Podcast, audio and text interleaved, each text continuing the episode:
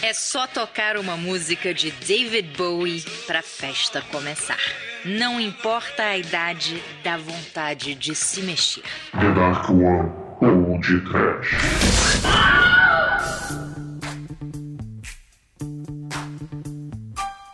Zig! Change! Mother Love. Diamond Dogs. Scary Monsters! Space Knight. Starman!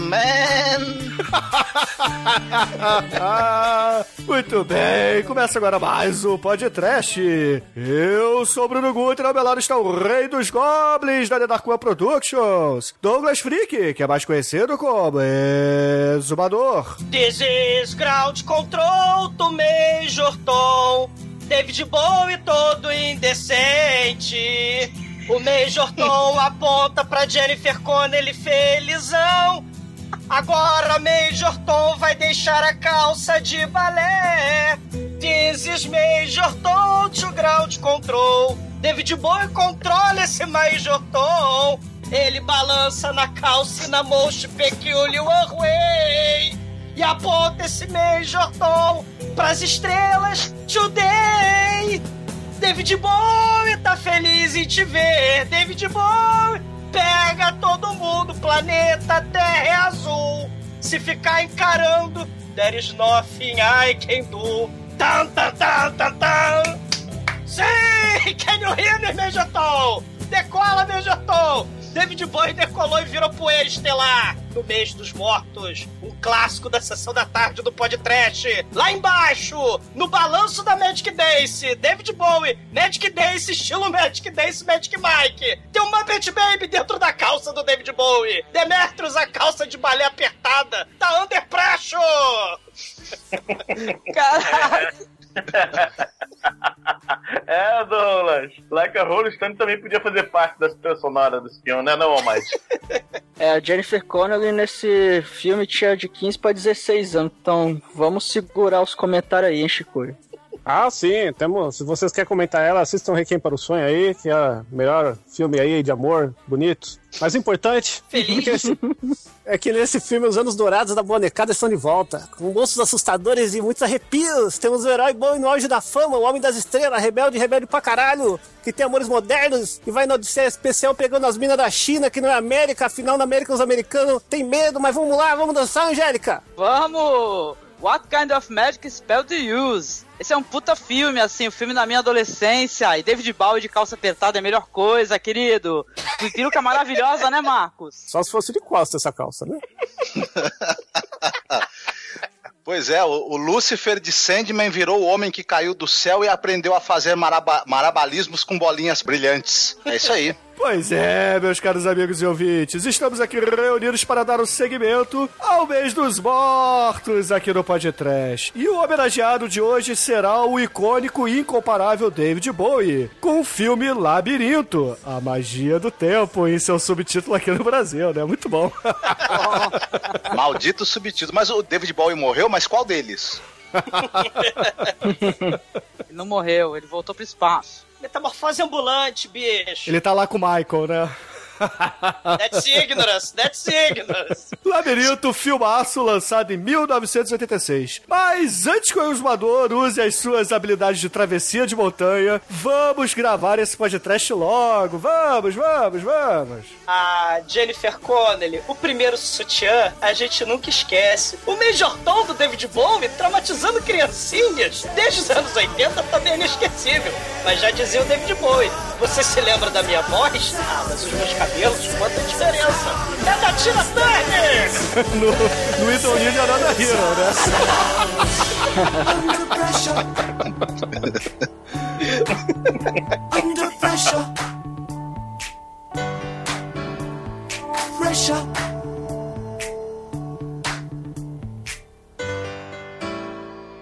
Eu preciso do dedãopia.com. Preciosa.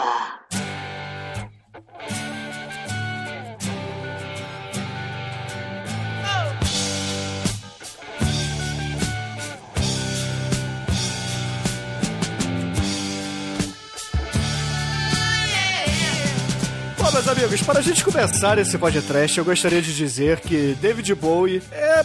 Assim, como é que eu vou falar de David Bowie, né? Foi um puta artista em todos os sentidos, né? Fazia música boa de todos os estilos musicais, né? Todos os estilos estavam lá representados por ele. Era o camaleão das artes e, é claro, fez alguns filmes aí que, felizmente, a gente vai poder falar dele por aqui, né? A começar pelo Labirinto. E, poxa, assim, no início desse ano ele morreu, né? Ele morreu em janeiro, né?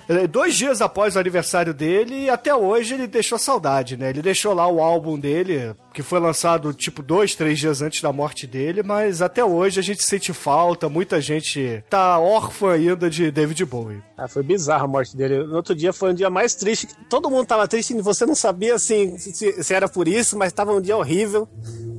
Olha só, passou o, o Ayrton Senna aqui, aqui do lado, outro defunto. É...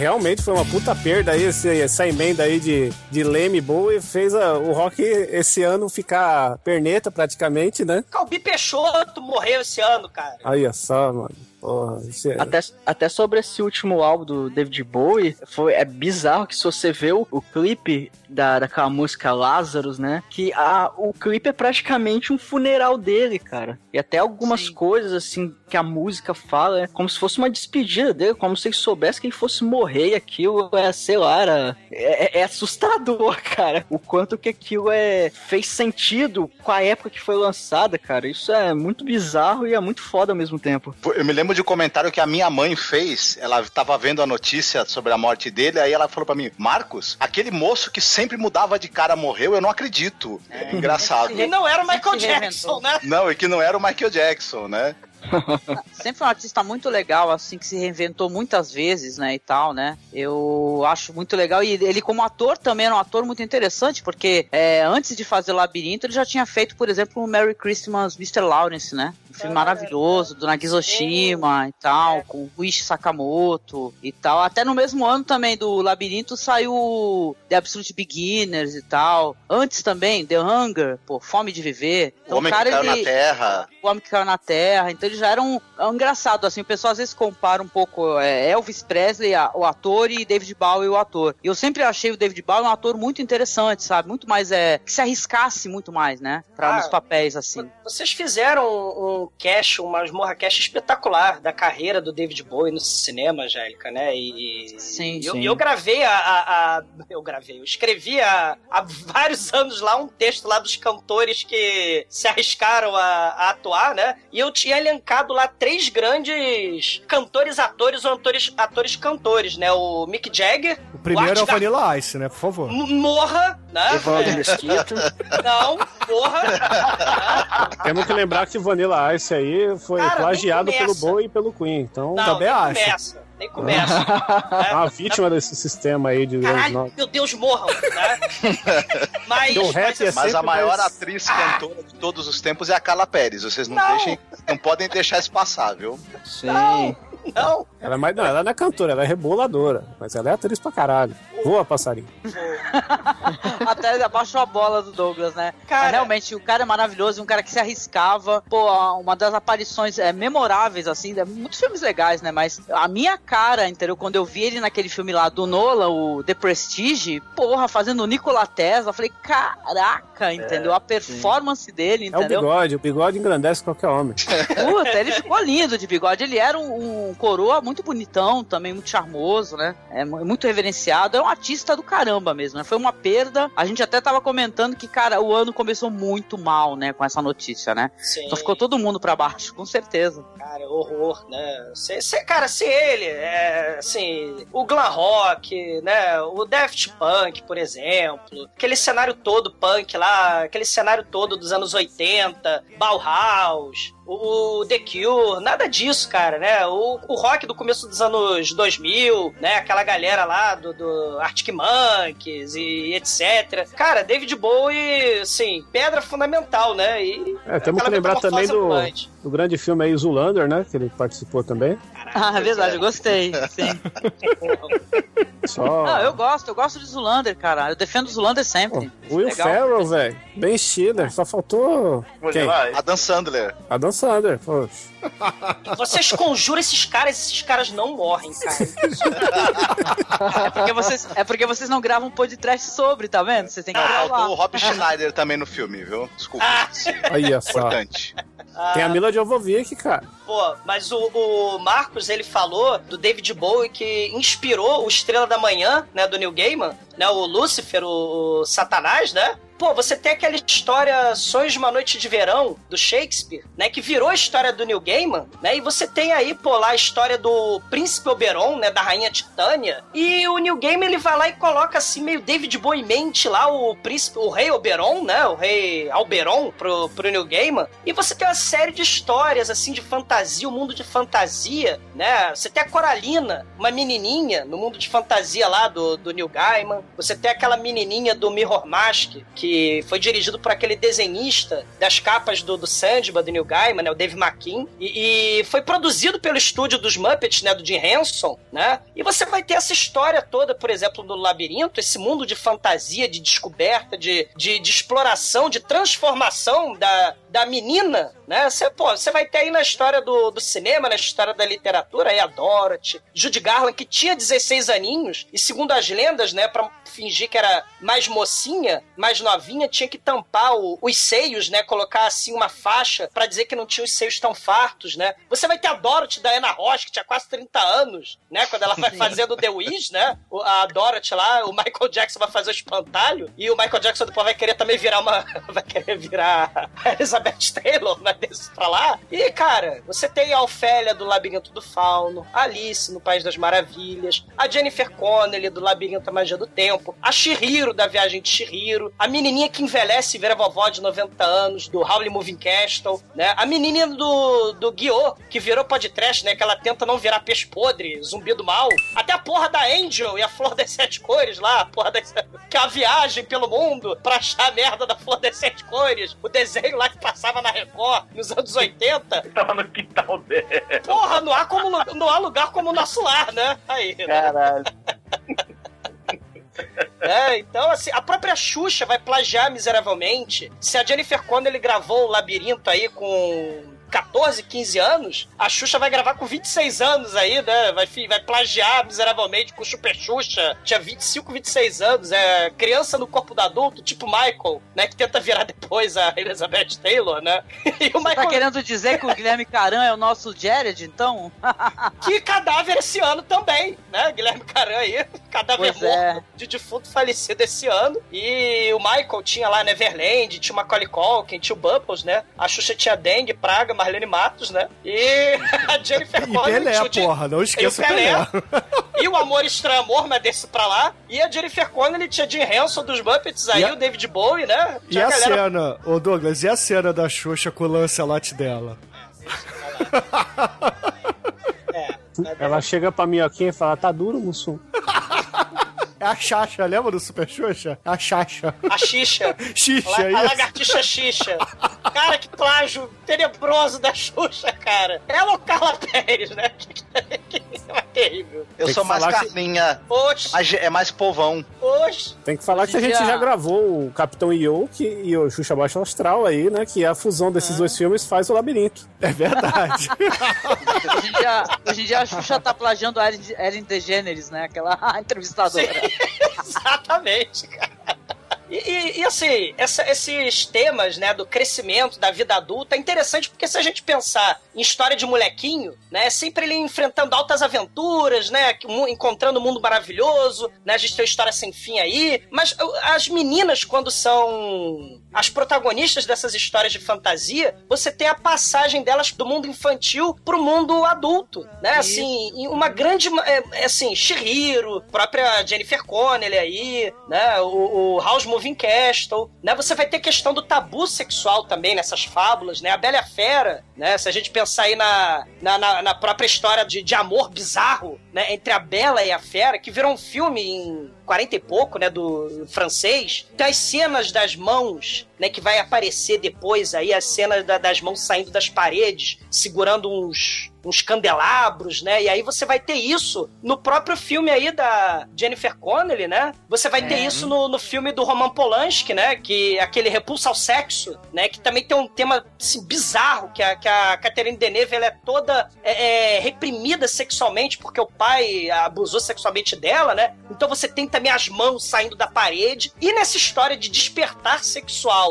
da Jennifer Connelly, você vai ter as mãos também saindo da parede aí, né? Olha, olha só que, que bizarro, né? Esse, esse, né? Não, esse, filme é maravilhoso. Ele tem, pô, tem roteiro também do Terry Jones, cara do Monty Python, né? Então Sim. é sensacional, cara. É muita gente boa envolvida. A Homework, que pra quem é, deve conhecer, esteve na Pinacoteca de São Paulo, ficou um tempão, que é aquele artista das obras hiperrealistas, né? Que faz aqueles seres humanos grandões, né? E tal. É, é muito em começo de carreira, praticamente, né? Trabalhando ali como alguém que também tá fabricando, né? Os bonecos e tal, né? É muito sensacional, cara. E a própria Jennifer Connelly, né? Ela já tinha aparecido anteriormente em Era Uma Vez na América, né? Só pra citar, porque é engraçado a entrevista dela, né? Aliás, eu recomendo pro ouvinte aqui que tiver possibilidade de procurar, não é difícil. Tem um documentário, né? Que vem como making off do DVD chamado Insights the Labyrinths, né? Esse documentário aí, ele mostra muito, assim, da produção, né? De como é que foi trabalhoso as danças, coreografias, né? Temas que são abordados, tem muita coisa, é, principalmente a parte do, do Escher, né? Coisa artística mesmo, né? De inspiração. E, pô, aí você vai ter acesso a informações maravilhosas e tem a Jennifer é, Connelly falando assim que ela não queria ser atriz, é maravilhoso. Ela queria ser é, veterinária ou carpinteira.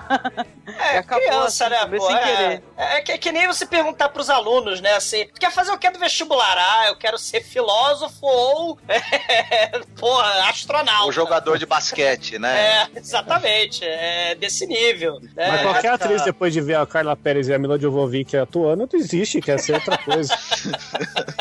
E, e outra questão maneira que a gente tá, né, se a gente falar assim, do, voltar um pouquinho pro David Bowie, assim como o Gene Wilder na Fábrica de Chocolate, ele pode ser meio que interpretado como um misto de Satanás, pai das mentiras lá, Virgílio da Divina Comédia. Esse conto do, do Neil Gaiman aí, né, a questão aí do Lord Oberon, né, da, da Sonho de uma Meia-Noite de Verão, ele é meio elfo, meio David Bowie, né, o Estrela da Manhã, o Lúcifer do Neil Gaiman, ele é David Bowie, né, e o, o- no Labirinto, a Magia do Tempo, Jared, ele é meio Oberon, meio Lúcifer, né, e meio... Tim White Duke, né? Que é o. que é uma das, uma das personas, uma das identidades camaleônicas do David Bowie, né? Você tem o Zig Stardust, você vai ter o, o Tim White Duke, né? Que ele tinha um, um figurino parecido lá com o Homem que Caiu da Terra, né? E ele se interessava pela simbologia hermética de bruxaria, mística, cabala. É, inclusive, o Neil Gaiman, né, depois da morte dele, lançou um, um pequeno conto sobre o fim White Duke, né? Ah, sim, exato. É, lançou no final, depois, logo depois da morte, uma semana depois, nem uma semana, coisa de dias. Ele já tinha lançado já um, o, o fim do, do, do White Duke, né? Aham, pra, quem, não- é. pra quem não tá entendendo, é o Duque Branco e Magro. Tá, em- É, em- que é uma das que é uma das identidades do fim dos anos 70 do, do David Bowie, né? E, e- e ele era meio místico, meio hermético, uma daquelas identidades, né? E assim, ele é o Jared perfeito, né? Assim como o Gene Wilder foi o, o Willy Wonka perfeito, né? Pro papel. Infelizmente, num futuro, se as coisas continuarem assim, as pragas dos remakes, né? Vão persistir pela falta absoluta de originalidade. Infelizmente, a gente vai ter aí chegando um remake aí do Labirinto, né? O Jared e com o Jared Leto fazendo o papel de, Ah, de Jared, viu? Cara, Podem esperar. ah, É. Não, já, já tá em cogitação, tá? Estão cogitando já. É, mas diz que ah, vai ser um, um prequel. Parece que não vai ser um remake, vai ser um Mas vai prequel. ter Ah. o Jared Leto de cabelo verde, interpretando Ah. o personagem do David Bowie. Podem Ele esperar. vai mandar, ele vai mandar camisinhas usadas pra falar que ele é bem louco, entendeu? Pros, pros é, artistas. Mas ele é, ele é músico, ele é. Ele, ele tem até uma música que é plágio de Heroes, né? Ah, Que é. é, é, que é, é Queens and Queens, ah, é igualzinho o Heroes, cara. Ai, Tá. ai. Pô, uma coisa interessante, né? Que também é, tem a participação do, do Frank Oz, né? No, no filme, cara. E ele é o inestimável Yoda, né, cara? É legal pra caramba a inf- a influência também do, do Frank Oz na própria obra do, do Jim Henson. E é envolvimento no roteiro até do Dark Shadow lá, Dark Crystal, Dark né? Crystal, sim, É. espetacular, né? Espetacular. Filme de, de fantoche bizarro, É. né? O É, Senhor dos. Anéis com fantoche. Aliás, os anos 80 tá recheado dessas, dessas distopias e, e fantasias trevosas, assim, que, Sim. pô, você. Eu, lembro que a primeira vez, a primeira vez. Meu primeiro contato com o Bowie foi o Labirinto, né? Ponto. Nunca tinha ouvido uma música dele antes. Aí fiquei, caramba, que, que, que cara maneiro, cara. Olha lá, tem o olho de cada cor, né? Duvido que você olhou pro olho dele nesse filme. Você ficou olhando pra outra coisa. Tom ali, cara. Ah, a gente percebeu, o Demet percebeu o tamanho do talento do David Bowie já. Ah, mas é maneiro, pô. É, porque até então, né, pô, era muito pequeno, porque era 86, tinha menos de 10, 10 anos, fiz 10 anos de É. 80. É, Aí, meio, é meio complicado da gente não reparar, né? Tá tipo Top Gang, entendeu? Tu acaba reparando, né? e tal. Ah, não, pô, mas ele fez bonito, ele já apareceu pelado no, no Homem que Caiu na Terra. Então, Sim. David Bowie, ele não tem vergonha, não. Ele aparece mesmo lá e tal. Ah, pô, cara, David Bowie fazia poesia no início dos anos 60, é quando ele é- tinha 17, 16 anos, não lembro agora. é, fazia poesia do Tolkien, cara. Fazia, recitava Tolkien. Não, ele é Mas, foda. cara, é- É, então, Ele, é- ele era fã do Aleister Crowley também, pô. Ele era... É, Exato. Essa parada aí da bruxaria, do, do, do hermetismo aí, do, do fim White Duke, Angélica, né? E no, no final do- dos anos 60, início dos anos 70, nessa questão aí de Guerra Fria, o homem indo pra Lua, né? Aí você vai ter a Guerra do Vietnã, você vai ter aí o Zig Stardust, né? Uma, uma a- a- assim, a angústia da juventude, né? A depressão, da, da- a falta de, de perspectiva. Vem, vem um alienígena trazendo esperança em através da música, através da poesia, através da performance do artista, né? Ele trazendo esses elementos não pop, né? Justamente pra cultura pop, né? Assim, vocês falam disso no, no cast de vocês, né? Isso é é muito legal, cara. Sim, é verdade. É engraçado que na época que eu gravei o podcast, né, faz, putz, faz muito tempo, eu tinha assistido O Homem que Caiu na Terra, eu não gostei, entendeu? Então eu faço crítica, assim, eu acho que o filme envelheceu, eu acho que é um filme meio ripongo e tal, e faço crítica a isso. Mas, cara, esse é um filme que na revisão ele, ele É. passa facilmente, entendeu? de consumo. Uma questão até de maturidade como É. um, um cinéfilo, sabe? Algumas coisas assim, isso é interessante, né? É um registro, né, o podcast também, né? Ah, Como é que sim. você, que você achava 4, 5 anos atrás, né? Então eu gosto muito mesmo da obra dele. E, e elementos assim, né? O pessoal fala, não, mas pô, tá no pod trash, a gente tá fazendo labirinto. Labirinto não é trash. Agora, porra, cara, se vocês olharem o cenário chroma key Chapolin, daqueles lango-lango lá, vermelho, Nossa, mas é, é maravilhoso. Isso aí são, é, a, é a Gangue do Fogo, né? Fire é a Gang. gangue do fogo. Meu, é. É. maravilhoso. Vocês têm que assistir esse documentário, porque mostra o, como é que os caras fizeram a movimentação, cara, com coreógrafo e tal, um monte de, um monte de técnicas diferentes foram Aham. experimentadas, que criaram, criaram novos movimentos de dança. Então, na verdade, é super criativo. O cenário mesmo, eu acho muito inspirado. Porque os- algumas partes do cenário a gente observou, e vocês também, formam sempre o rosto do Jared, né? É. E tal. Se você ficar reparando, né? Tem o A ângulo das pedras, a perspectiva vai alterando. Cara, é muito bem bolado. Por uma coisa assim que o público é, seria o público infantil, né? E tem muito subtexto, cara, no filme. É. Ele é cheio de subtexto, maturidade, entendeu? É, você falou de alguns aspectos que pode ter o personagem dele. Eu acho que ele pode ter, ser até um outro lado da própria personalidade dela, entendeu? Que ela tá confrontando, né? Ah, Já sim. que ela vai falar, você não tem mais poder sobre mim. É. Isso é muito legal. A gente vai conversar sobre isso mais pra frente, né? seu- Mas tem, tem umas paradas muito legais e viajantes nesse filme, cara. né? E, e aí você falou o rosto, os relógios mostrando aí a passagem do tempo, né? A questão da puberdade, né? Assim, tem muita. é, O elemento da magia, você tem a coruja, que depois vai ser comum nos filmes do Harry Potter, né? O próprio duende lá, o Hogwarts, Hogshaw, né? Que eles chamam de Hogwarts. E lembrando do Neil Gaiman, né? Que vai fazer um tal de Tim Hunter, né? Nos livros da magia, vai ter isso pra lá, né? Tudo bem, depois Esse- a J.K. Rowling também se inspirou, né, no... É, desse. Sim. É. O que me impressionou nesse filme, agora revendo, é que eu me lembro dele de ter assistido 25 anos atrás, né? Então, eu tinha uma, uma, uma memória boa dele, mas é é uma coisa engraçada. O roteiro é do Terry Jones, que é o cara que ele dirigiu Sol, Cálice Sagrado, A Vida de Brian e O Sentido da Vida, né? Por exemplo. É. E ele, é, ele propõe uma série de enigmas lógicos, de jogos de semântica no texto do filme. Se você pre- prestar atenção nos diálogos, ele em momento nenhum, e esse filme é um filme pra criança, obviamente pra criança, ele não trata a criança como idiota nunca. Ele propõe desafios de, de significado, de interpretação, desafios da criança perceber certas coisas no cenário. Enfim, é um filme que trata a criança como ser pensante, inteligente e capaz de ser desafiada intelectualmente.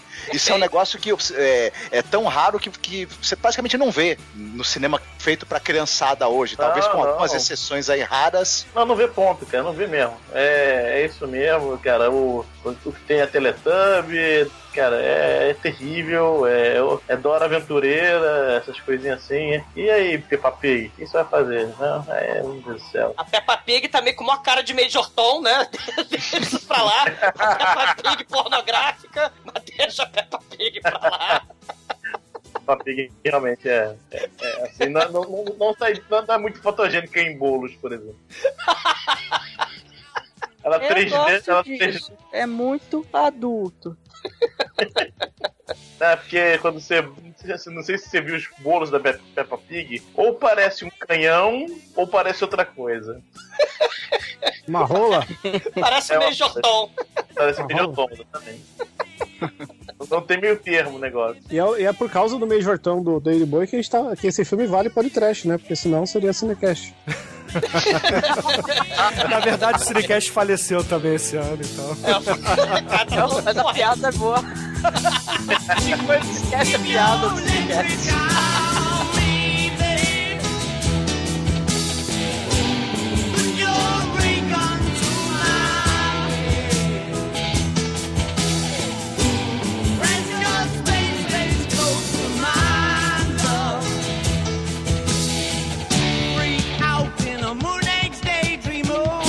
Bom, assim, a gente falou bastante aqui dos filmes do David Bowie. Eu só gostaria de recomendar um episódio também de podcast lá do falecido Máquina do Tempo. Esse não faleceu em 2016 e sim em 2015. Estão todos mortos.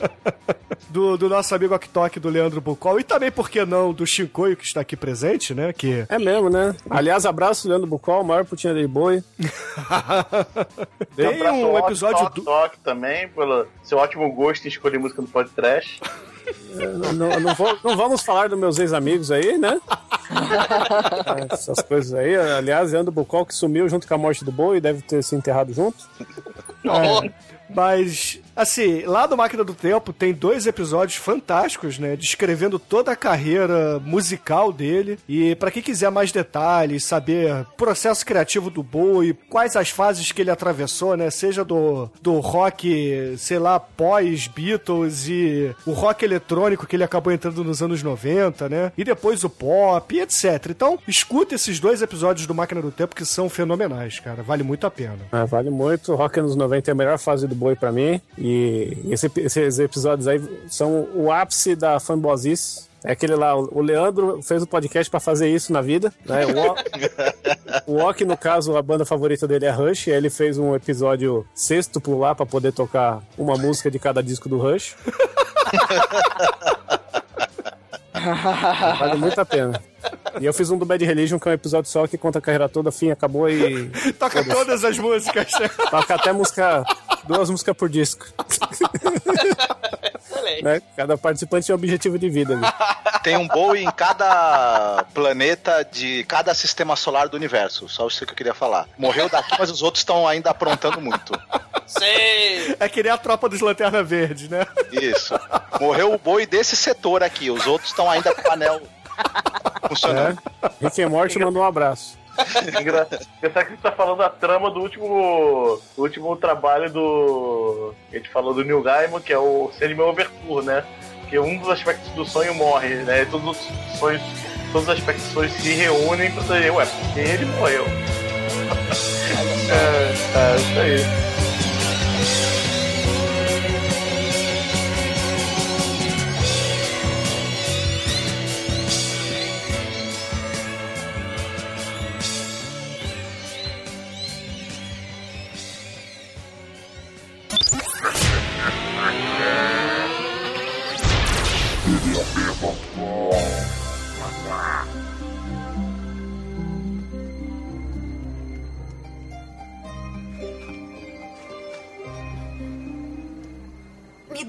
Criança.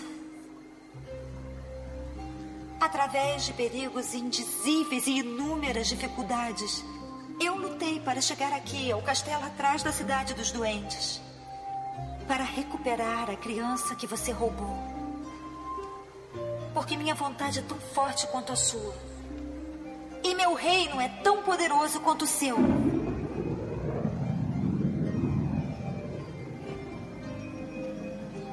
Vontade é tão forte quanto a sua. E meu reino é tão poderoso. Troca. Ai, eu nunca me lembro dessa frase. Você não tem poder sobre mim.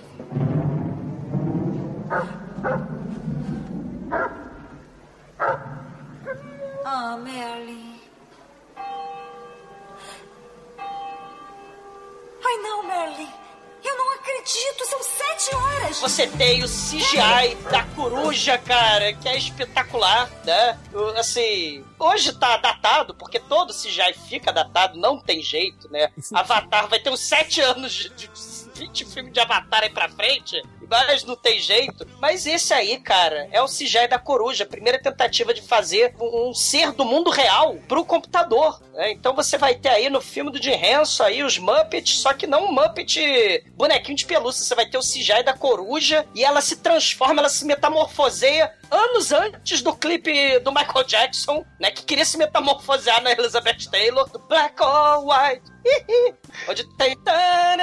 It's black, it's white, né? A coruja, ela se metamorfoseia numa coruja de CGI nos 80, na coruja de verdade que está à espreita. Coruja símbolo de bruxaria. Então, O Jorge é- Lucas ficou tão é, chateado com o resultado meio tosco dessa coruja que anos depois, pra tirar essa chateação, ele fez o Jar Jar Binks. Ah, não! Sim, a coruja foi o primeiro experimento que ele fez, depois ele aperfeiçoou e saiu o Jar Jar Binks. É, esse filme é da Lucas Filmes, né? É importante É. a gente dizer isso também, né? Jorge Lucas tem um dedo aí na produção. Mas assim, a Jennifer Connelly, ela tá vestida de princesa, ela tá ensaiando pra uma peça ou pra um RPG Live, né? Quem não sabe o que é RPG Live, I am Chaotic Neutral. Ela vai ser a nova princesa de menor lá, do RPG Live lá dos médicos estagiários do Shackman, né, Bruno? Não, é, exatamente, né? A Jennifer Connelly, ela tá lá, novinha ainda, né? Querendo ser carpinteira, né? Como a Angélica falou, pescadora. Mas ela tava se arriscando aí, adentrando no mundo do cinema. E esse início do filme, ela tá. é, a gente, como espectador, não sabe se já é um, um mundo de fantasia, se não é, né? Mas a gente acaba descobrindo que, na verdade, ela tá brincando num parquinho, é, recitando ali o trechos de um livro que ela gosta muito. Aí ela acaba olhando para um relógio, né? Aqueles relógios de, de igreja, de torre, sei lá, um relógio que não tá com ela, mas ao fundo. E é o primeiro relógio do filme, né? Porque vai ser uma constante isso. Toca as badaladas, são 19 horas, e ela lembra que tinha que estar em casa para ser babysitter lá do seu irmãozinho mais novo. Uma noite de aventuras. Aí ela sai correndo lá com o seu cachorro Merlin, é, pela chuva, e aí quando ela levanta, assim, a, o vestido, né, a gente vê que ela tá de calça jeans, então percebemos logo aí que, na verdade, o filme se passa no presente e não numa dimensão fantasiosa, né, ou algo que o parta. E quando ela chega em casa, ela leva um couro, né, leva um pito da, da madrasta dela, porque ela deveria estar em casa às 18 horas para ser babado do seu irmãozinho mais novo, porque o pai e a madrasta queriam, sei lá, ir pra ópera, pro teatro, qualquer coisa que o valha, né? E aí ela fica meio chateada e acaba descontando no garoto, que não tinha nada a ver com a história, né? E acaba chamando meio que sem querer, meio que querendo, o Rei dos Goblins, né? Que é a mitologia aí desse filme, que, pô, é nada mais nada menos que Jared, interpretado pelo David Bowie, que é uma parada muito foda, né? Posso só abrir um parênteses aí? Ah, claro. A roupa do, do bebê. Vocês separaram nisso? É o Wally. É onde está o Wally. Não. O Chuck! É a mesma roupa do bebê do Fome Animal, com certeza. Fome Animal foi baseado nesse bebê aí. Foi uma homenagem do Peter Jackson ao Labirinto. Ou o bebê, ninguém segura esse bebê, aquele bebê lá do desenho animado lá do neném. Não, que- cara, é branca com lista vermelha, é igual, cara. Sim. E aí a menininha fica, né? A Jennifer Connelly fica triste, melancólica, né? Os papais lá, a madrasta vai embora, né? Ela tá presa. Ela não é justo. Essa vida não é justa. Eu tô aqui no meu quarto cheio de brinquedos, com a caixa de música, com a bailarina dentro. Tem um urso de pelúcia, né? Tem os lango-lango vermelho.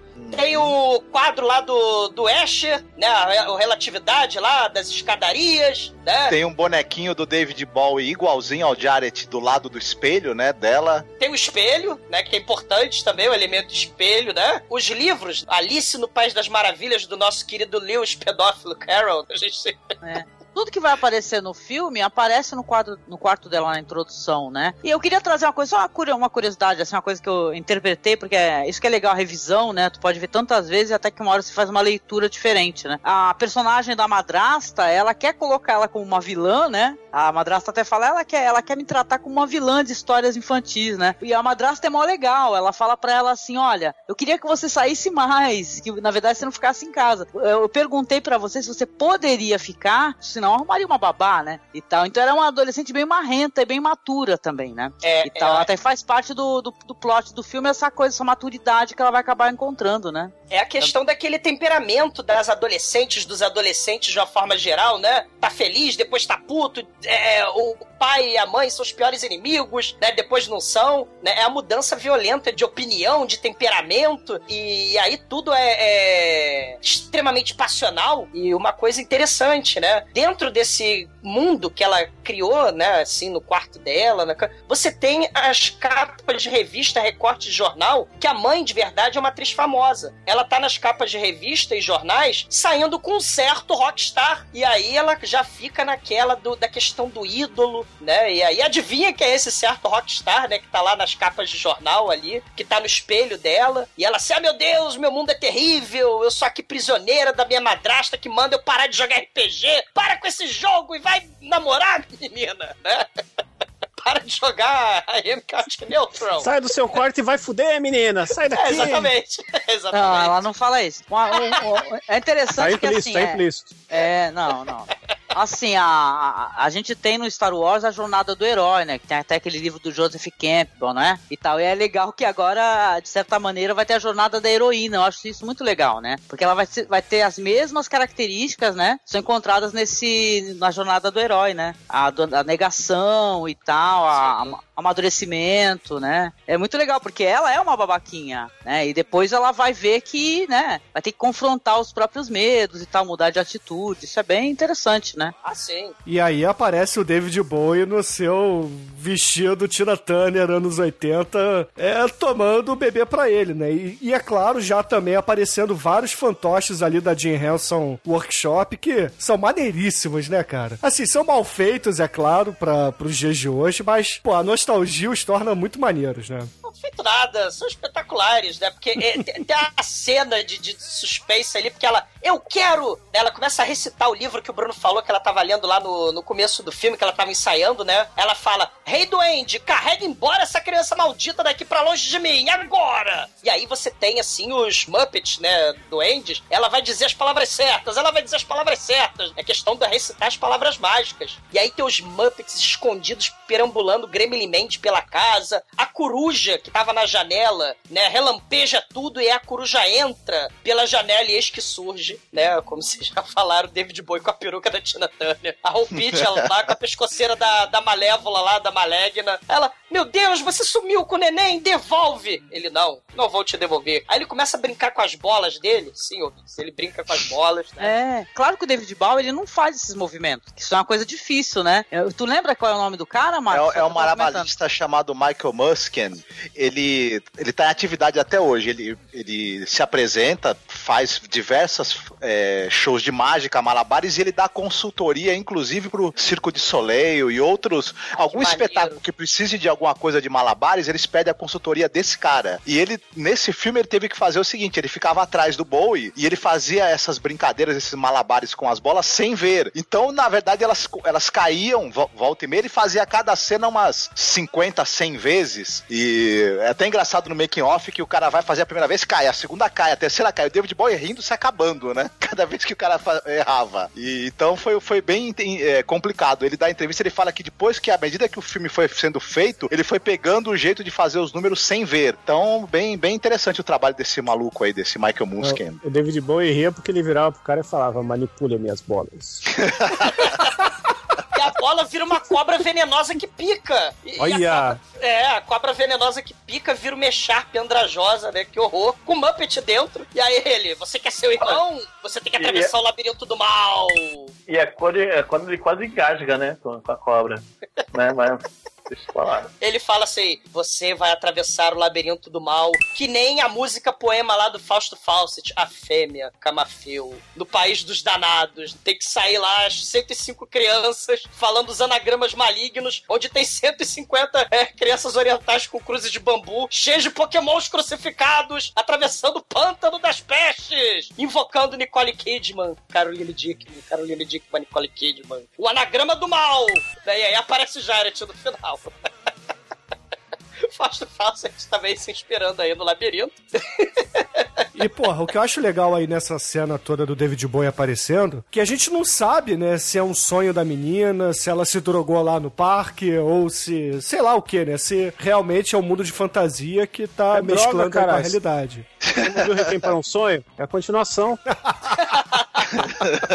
Fiquem aberto, né, Bruno? Isso é muito legal. Quando a gente olha o quarto da menina, a gente intui assim que isso pode ser uma, um sonho, provavelmente, ou, ou uma fantasia que ela criou pra fugir daquele momento que ela tava contrariada, de saco cheio, e entediada de ter que olhar aquele moleque, né? Porque a gente percebe que os elementos que ela usa na história estavam todos ali no quarto dela. Exatamente. Então fiquem né? abertos, assim, é é bem legal isso e, e- e aquela coisa que a gente até tinha falado, já começa a desafiar a criança a interpretar, falar, será que é real? Será que é uma fantasia, um sonho? Isso, é Isso. muito legal. No, no plágio descarado da Xuxa, né? O Super Xuxa contra o Guilherme Caramba Chastral, não é o irmãozinho que some. A Xuxa vai reprisar o papel da Jennifer Connelly, né? Só que com 26 anos. Ela mora sozinha com um chucho de pelúcia, uma motoca e um sofá azul que era a Sandra de Sá. Então ela é tipo um personagem esquisito, tipo os personagens da Disney que não tem papai e mamãe, só tem sobrinha e namorada dos sobrinhos no universo Disney, e uma vovó Donald, né? Que é uma dona Benta com espingarda, né? Porque ela é America, fuck yeah! Então o universo da Disney é meio bizarro. E a Xuxa, ela não tem papai, não tem mamãe, diferente da Jennifer Connelly, que tem a família, né? Uma família já, aquela questão do divórcio e tal, mas é um bicho de pelúcia no, no plágio da Xuxa que é roubado, né? Então perde totalmente. Tentou fazer o plágio, descaracterizou tudo, né? Assim, é, é, dá menos trabalho usar bicho de, de fantoche, né? Porque hoje em dia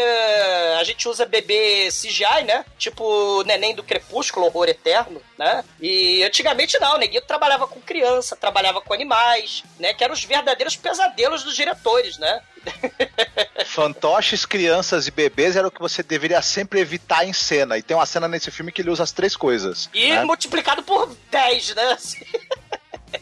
É impressionante. Ah, mas aí, porra, o David Bowie ele abre assim aquela janela e a gente sai do quarto dela em vez de ir pra rua ali naquela cidadezinha do interior dos Estados Unidos, está no mundo de fantasia, né? E a gente vê lá aquele cenário estilo Star Wars, né? Porque aquilo ali já não é CGI. É apenas um painel ao fundo assim, dando uma impressão de profundidade, um castelo lá na PQP e um labirinto gigante no entorno dele, né? Aí o Jared, né, o personagem do David Bowie fala assim: "Minha filha, se você realmente quiser o seu irmão de volta, porque agora você está implorando, né? Mas na hora de pedir pra eu pegar, você soube, né? Tá arrependida? Então você tem 13 horas pra atravessar esse labirinto, chegar lá no castelo e pedir água. E aí pode ser, pode ser que eu seja bonzinho e te devolva o moleque. Senão, Bruno. ele vai virar um goblin. Sei. Ô, Bruno, o elemento sempre tem elementos mágicos, né? Se a gente remeter aí esse interesse do, do David Bowie pela magia, pelo hermetismo, a décima segunda hora, depois da décima segunda hora, você tem um momento mágico, onde coisas estranhas acontecem pela madrugada. É, é um momento misterioso ali, né? E ne- nesse horário, inclusive, que o, hora- que o relógio bate, entra o Jared, né? E ele dá o horário. Você tem 13 horas, que são as 12 horas, né? Meia-noite, mais uma hora. Outro, outros elementos místicos aí, você tem a, a bola de cristal, né? As bolas do, do nosso querido David Bowie. A questão do próprio labirinto, né? Você tem aí o labirinto labirinto no cinema, ele vai misturando uma série de, de temas, né? Principalmente ligados à psique, à psicologia. Por exemplo, no, no caso de um psicopata serial killer aí, o Iluminado, o labirinto lá do Iluminado. Você vai ter o labirinto do fauno, a questão dos dilemas da menininha Ofélia, né? Que tem que crescer também no meio de um mundo terrível de guerra, de destruição. O própria questão do Minotauro, né? O labirinto do fauno lá. Você tem a questão do chifre. Aí você vai ter também o David Bowie lá no trono de chifre dele, a máscara dele do baile, né? É uma máscara de fauno. Então você tem esses elementos aí da bruxaria, do hermetismo, da Também- magia. Também tem o labirinto do filme Perfume, né? Aquele Ah, jardim olha. em Barcelona, que é, é- é- é- é- tem até hoje, né? Pra quem não, quem não viu o filme Ah, o Perfume serial, fez. serial killer do mal. É. É, Não, o serial killer do mal, não. O serial killer amoral. Ele é só. Ele só quer fazer o melhor perfume. Exatamente. Maravilhoso esse filme, gente. Verdade. Assistam, por favor. E com, É. com elemento forte, elemento sexual também, né? Aí, né? Os sentidos. Né? Se a gente pensar nesse labirinto aí, tá cheio de postes e pilastras fálicas aí, em homenagem ao Major Tom aí do rei. do rei Jared aí. E por falar em símbolos fálicos, ela encontra, né, o Hogwarts, o Gnomanão, né, mijando na piscina lá do Jardim do Labirinto, que ele representaria, nessa história do sonho de uma noite de verão, o Puck, né? Se a gente tem lá o Alberon, né, que seria o Jared, né, você tem o Puck, que ele que vai ser o elemento provocador do caos, o traidor, o cara que faz maldades. E aí ele é um amor de pessoa, ele tá atacando o Detefon nas fadas, né? tem uma inversão de, de valores muito foda aí, porque se a gente pensar, por exemplo, né, lá na- nas fadas lá do Sonho de uma Noite de Verão do Sandman do Neil Gaiman, a, que é uma paródia da homenagem aí do Shakespeare, né, as fadas são canibais, assim como as fadas do labirinto aí da magia do tempo, que mordem os dedos da Jennifer Connelly. Então elas têm que ser desinfetadas aí com Detefon pelo Hogwarts. Então aí você tem as fadas, né, que a gente pensa, ah, são criaturinhas bonitas, belas e tal, né, são idealizadas, né, e assim, tradicionalmente a gente vê as fadas como a bondade encarnada, né, mas aí você tem inversão de papéis aí, e aí você tem fadas canibais peladas, com o cabelo tampando as vergonhas delas aí, a sexualização de personagens infantis aí, das fadinhas aí, se você reparar, elas estão peladas. Sim. É, eu acho que elas mordem a, a menina porque possivelmente elas realmente são canibais. Não é à toa que elas mordem. Que o Hoggle tá jogando Detefon pra É. elas saírem do caminho ali, porque se, você, se elas estiverem voando ali, você não consegue ficar por ali, que é mordida pra tudo que é lado, né? Você sai com metade de você comido daquele jardim.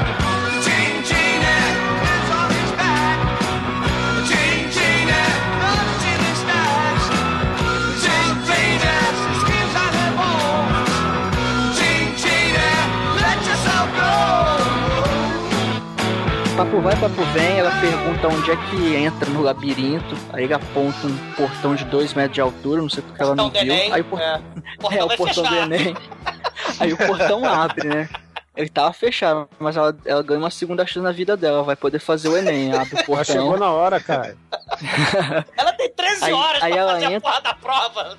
É, ela, ela entra, ele chega a entrar, só que ele fala, ó, minha filha, boa sorte aí, um abraço. E deixa ela lá, né? Ela, meu Deus, tá, vamos lá, vamos andando nesse negócio. Começa a andar, aquelas paredes tudo igual, ela vai andando, não chega a lugar nenhum. E fala, ó, estou perdida, e agora? Aí ela olha pro lado assim e vê uma lagartinha. Uma lagartinha mó simpática, muito mais simpática da Xuxa. A Aí Xuxa. fala, oi, tudo bem? É, a- a- quer dizer, ela ouve um alô. Aí, hã? Você falou hello? Aí, não, eu falei alô. Ah, mesma coisa, mas você fala, cara. Aí assim, ah, você é uma lagarta? Eu acho que ela ia falar, não, sou chinelo, desgraça. Pô, tá vendo, não.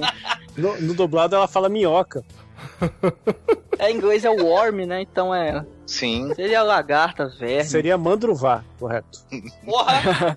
Aí ela pergunta, pô, eu tô querendo chegar no centro do labirinto, pra chegar no castelo, salvar meu irmãozinho. Você sabe como chega lá? Ela falou, olha, esse labirinto, ele, ele te prega algumas peças. Por exemplo, a passagem pra você seguir tá logo na sua frente. Ela olha, pô, mas só tem uma parede aqui. É, não, mas olha direito. Ela vai ver, tem, tem todo um lance de perspectiva, bem as obras lá do Escher mesmo, mesmo, né? Que você olha de um ângulo, parece que é uma parede sólida, aí vai ver, na verdade tem duas passagens dentro dessa parede, é bem legal isso até. Aí ela acaba seguindo por dentro da parede, entre aspas. E Almighty é outra cena plagiada pela Xuxa, né? O nosso Michael Jackson Tupiniquim, né? O, a Super Xuxa. A nossa popstar, assim como o Rei Jared, né? Se amarrava nos rituais de bruxaria satânicos do mal. Ou na pedofilia Macaulay Culkin do Michael Jackson, Amor Extramor, né?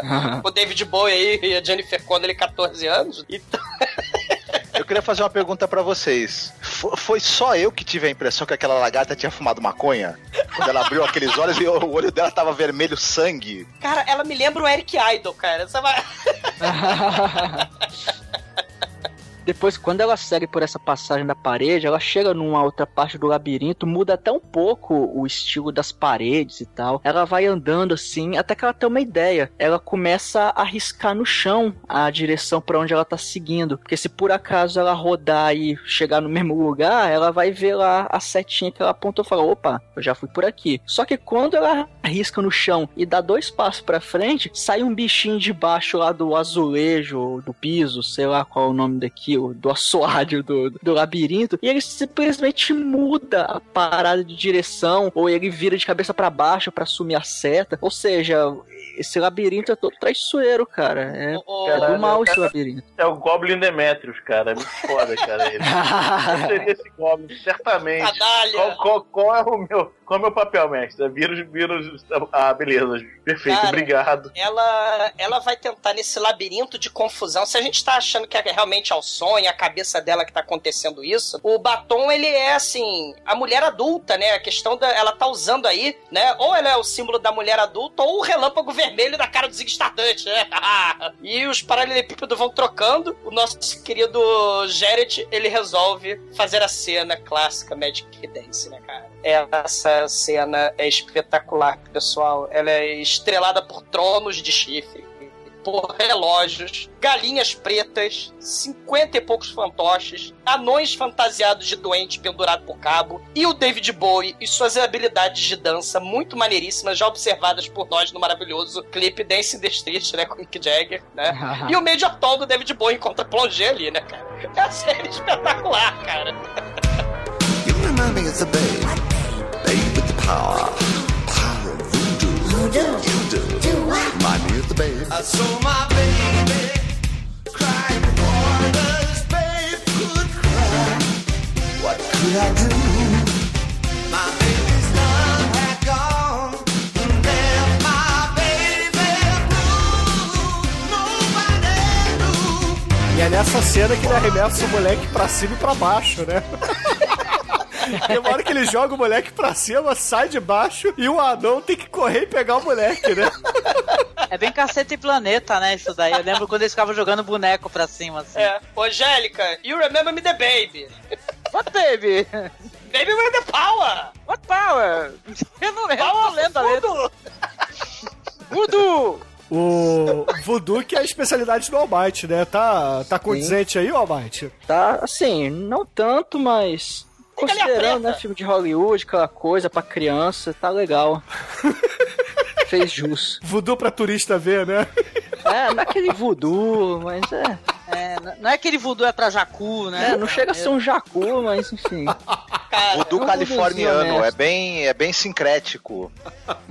Porque, ô, ô, Angélica, tem uma coisa interessante, eu até queria discutir isso então. O que, que você acha? A cabeça da Jennifer Connelly é uma adolescente. E aí você já tem os hormônios aí sexuais. Então, se a gente pensar nesse filme, olha só, vai comigo. Se a gente pensar, vamos viajar. Se a gente pensar que é uma fantasia sexual, o, o rei mestre dos magos lá, David Bowie, né, com seu Major Tom protuberante aí da calça colante, ele rouba be- bebês, né, ele brinca com suas bolas, ele tem a peruca da Tina Turner e tal. Mas essa menina, ela tá pegando vários elementos do mundo que ela conhece e o ídolo dela, né, que vai ser uma espécie de símbolo sexual, tem vários elementos aí de despertar sexual aí da nossa Jennifer Connelly adolescente, né? Virando Tem. mulher aí. Tem, é, não é ainda no, no- não tá nesse ponto ainda, mas eu acho que, por exemplo, tem uma cena mais pra frente que ela vai aparecer do baile, onde você vê visivelmente que aqui- agora, são personagens que são humanos, é, como se estivessem mascarados, é, fantasiados de go- goblins, né, com máscaras, né? E tal, tem uma perversão ali, uma, uma um- Uhum. com certeza uma, uma coisa sexual nisso daí. Ela tá vestida de adulta, mas você vê que ela tá deslocada naquele ambiente, né? Ela não tá à vontade e ela tenta fugir daquilo ali, né? Então é meio que é, o filme ele faz essa, esse link, sim, tem subtexto aí de amadurecimento, é, esse negócio dele querer, é, ele se apaixona por ela, né? Fala pra ela, assim, que ela, ah, eu, eu fiz tudo que você pediu até agora Uhum. e tal. É, tem sim. Né? É. Claro, filme dos anos 80, né? Hoje em dia eu não sei se esse filme passaria pelo, né? Pelo crivo de, de, de algumas, né? E também o é. anão passa Olha, por uma fase aí que ele ajoelha perante as bolas do boi, né? Pois é. Esse, esse anão aí, tinha uma anã dentro, né? Fazendo a, É. os movimentos corporais. É mó legal ver a entrevista dessa Ah, ele- atriz. Era atriz, não era homem? Era atriz. uma- era, era uma atriz e ela, a máscara, só, só o que se movia era a máscara, né? Que A era máscara é um mecatronic e tem uma, uma anã que, que, faz a- que faz os movimentos do corpo. E, e- e no documentário, né, que é espetacular você ver a, a- a- a arte, né, mecatrônica, a arte do, do, do titereiro, né, do fantoche, eram uns três, quatro ali mexendo em botões, né, num controle remoto elétrico que ia pros fios, que ia pro olho do personagem, pra boca. Então, assim, é um negócio espetacular, porque eles tinham que é, coreografar os movimentos da atriz que tá dentro do boneco e os, os titereiros, né, os caras mexendo nos botões, eles tinham que é, acompanhar a coreografia dela pra fazer as expressões faciais, cara. É um negócio. É impressionante e a gente tem que aplaudir, cara. Isso que, né? Hoje em dia você põe o CGI aí, ah, parabéns, né? Pô, o bebê do Pois é. aí, né? É, Como- Como tem efeito prático, né, nesse filme. Muito bom ver isso. é. E eles conseguiram um feito que foi conseguir adivinhar como é que ia ser a cara do Charlton Heston velho pra poder fazer a cara desse boneco, porque é igualzinho, né? Sim. Pode crer.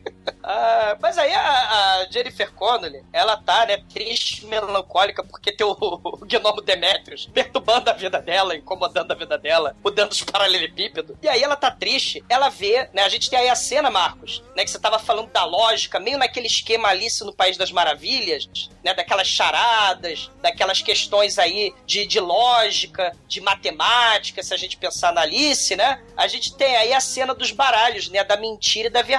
A gente que vê o filme muito rapidinho, né, não entende porra nenhuma, né, tipo aquele filme lá do Duro de Matar 3, que tem, ah, tem a água, a bomba vai explodir, aí você tem que resolver em 3 minutos o negócio, senão vai explodir a bomba, tem que botar água, 3 litros d'água. Vocês lembram do filme Duro de Matar, né, que tem o, a solução que o Bruce Willis tem, tem que fazer rapidinho com o Samuel Jackson, né, e, e- e nesse filme também, né, a Jennifer Connelly, né, tem- ela percebe que tem os dois bonequinhos lá, eles, eles têm, são cartas de baralho, parece, né, eles têm perus saindo da orelha, né, e aí eles perguntam, aí eles falam pra ela, ó, um da gente sempre tá falando a mentira e o outro tá falando sempre a verdade. Então você tem uma pergunta só pra adivinhar que porta que a gente tá guardando. Cada um deles está guardando uma porta. É uma, uma dessas portas leva ao castelo e a outra leva uma, uma morte horrorosa, terrível, vai te destroçar toda. E aí ela faz aquela pergunta, né? Assim, a, a solução, a gente vai acompanhando rápido a solução, e as crianças também. Aí ela dá a solução clássica, vamos dizer assim, da filosofia clássica, né? Ela fala pro, pra qualquer um dos dois bonecos, né? O outro boneco vai me falar se a sua porta leva pro, pro lugar certo ou não, né? Se falar sim, ela tem que ir pro outro, né? Porque pode ser mentira ou pode ser verdade, não sabemos. Só que o Terry Jones, que é o roteirista desse filme, que é Megalovax foda, ele falou, cara, não faz sentido nenhum esse enigma, porque a vida não é justa. Se a gente tem esses baralhos aí da mentira e da verdade, o cara que tá explicando as regras, ele não podia ser uma das cartas. Tinha que ter um terceiro sujeito pra explicar a situação, porque senão eles vão estar falando a mentira ou a verdade, então não adianta nada fazer a pergunta.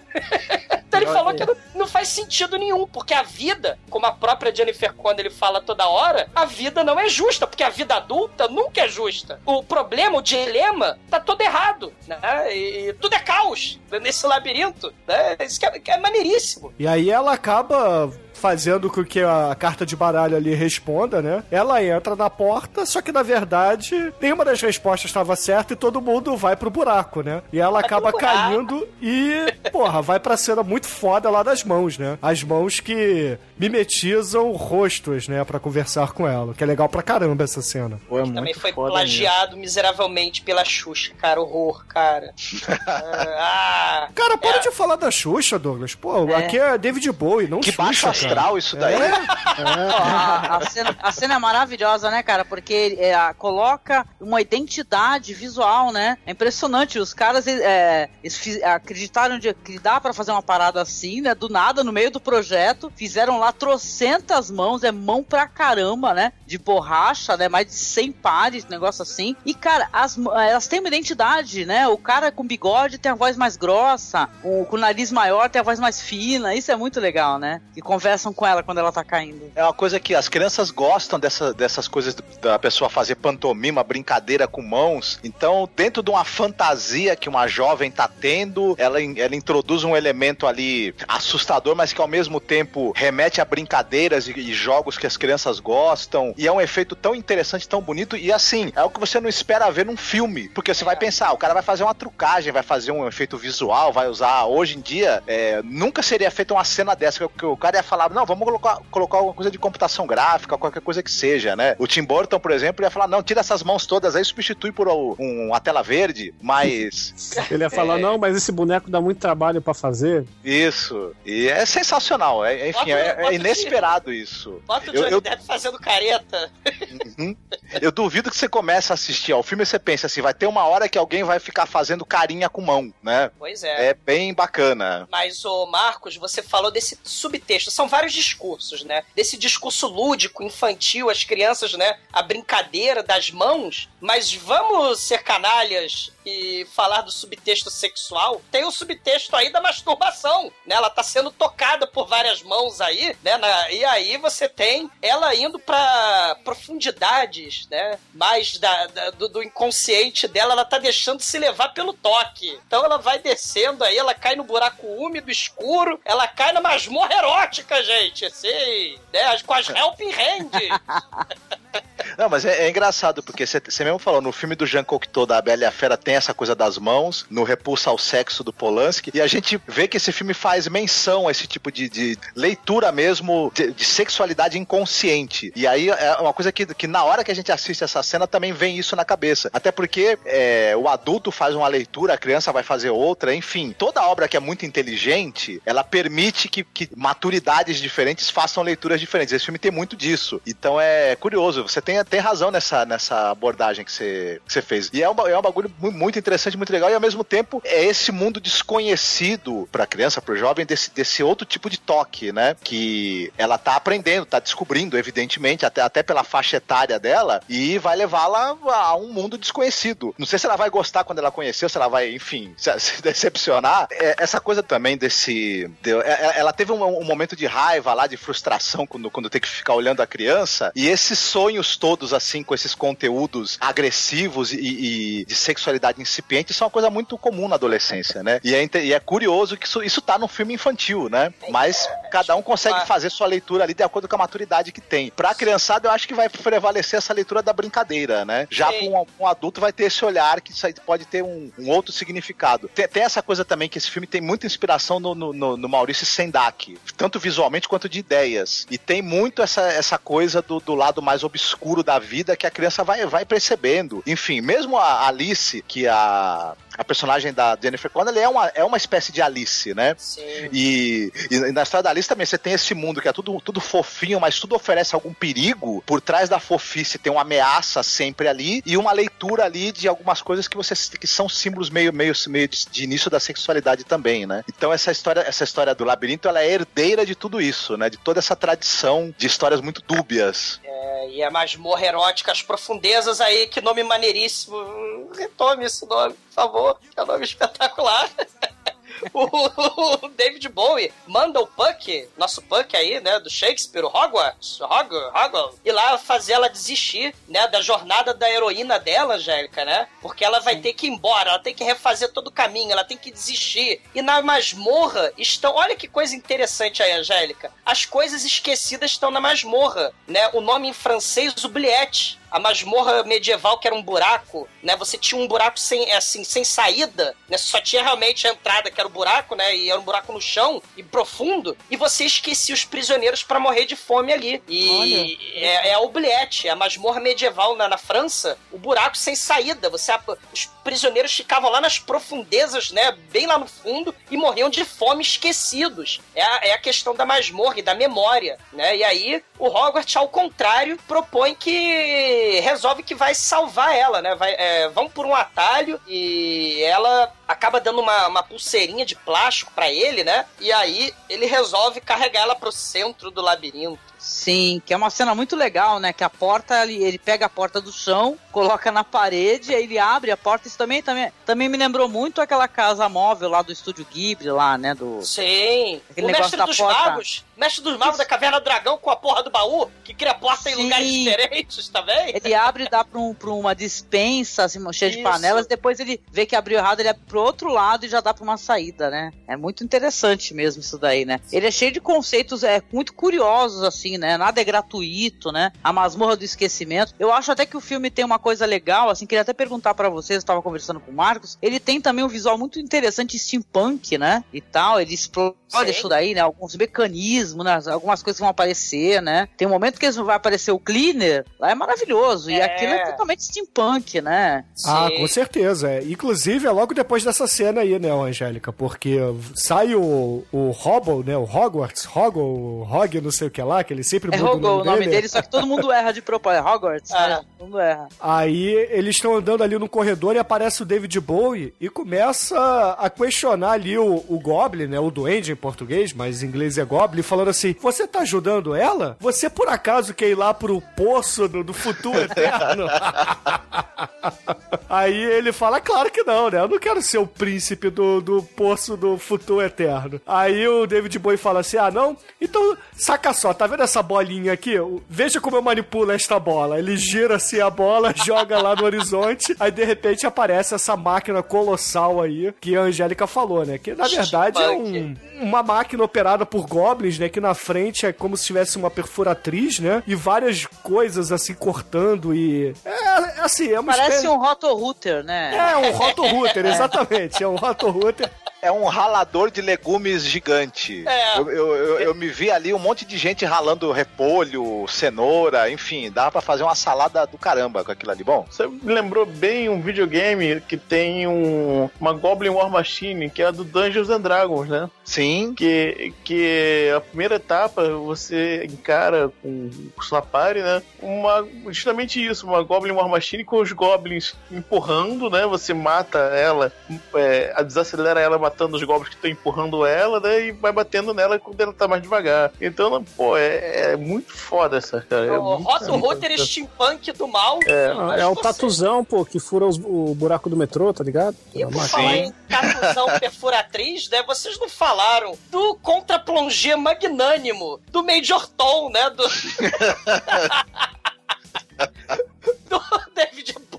Bowie. Que ele, eu vou te mandar pro poço do futuro eterno. Ele, não, não, por favor, não. Aí ele abraça a coxa do David Bowie e tem um contra-plongé, um close, um plongé, tem a porra toda.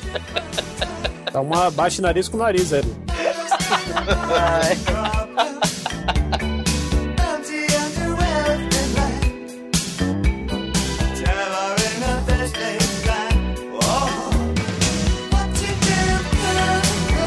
Bom, depois do cagaço lá com o Cleaner, eles voltam pra superfície, chegam num lugar lá até bonitinho, encontram mais um fantoche bizarro, que tem um, um chapéu que tem é um avestruz, um flamingo, um frango, vai saber o que, que é aquilo.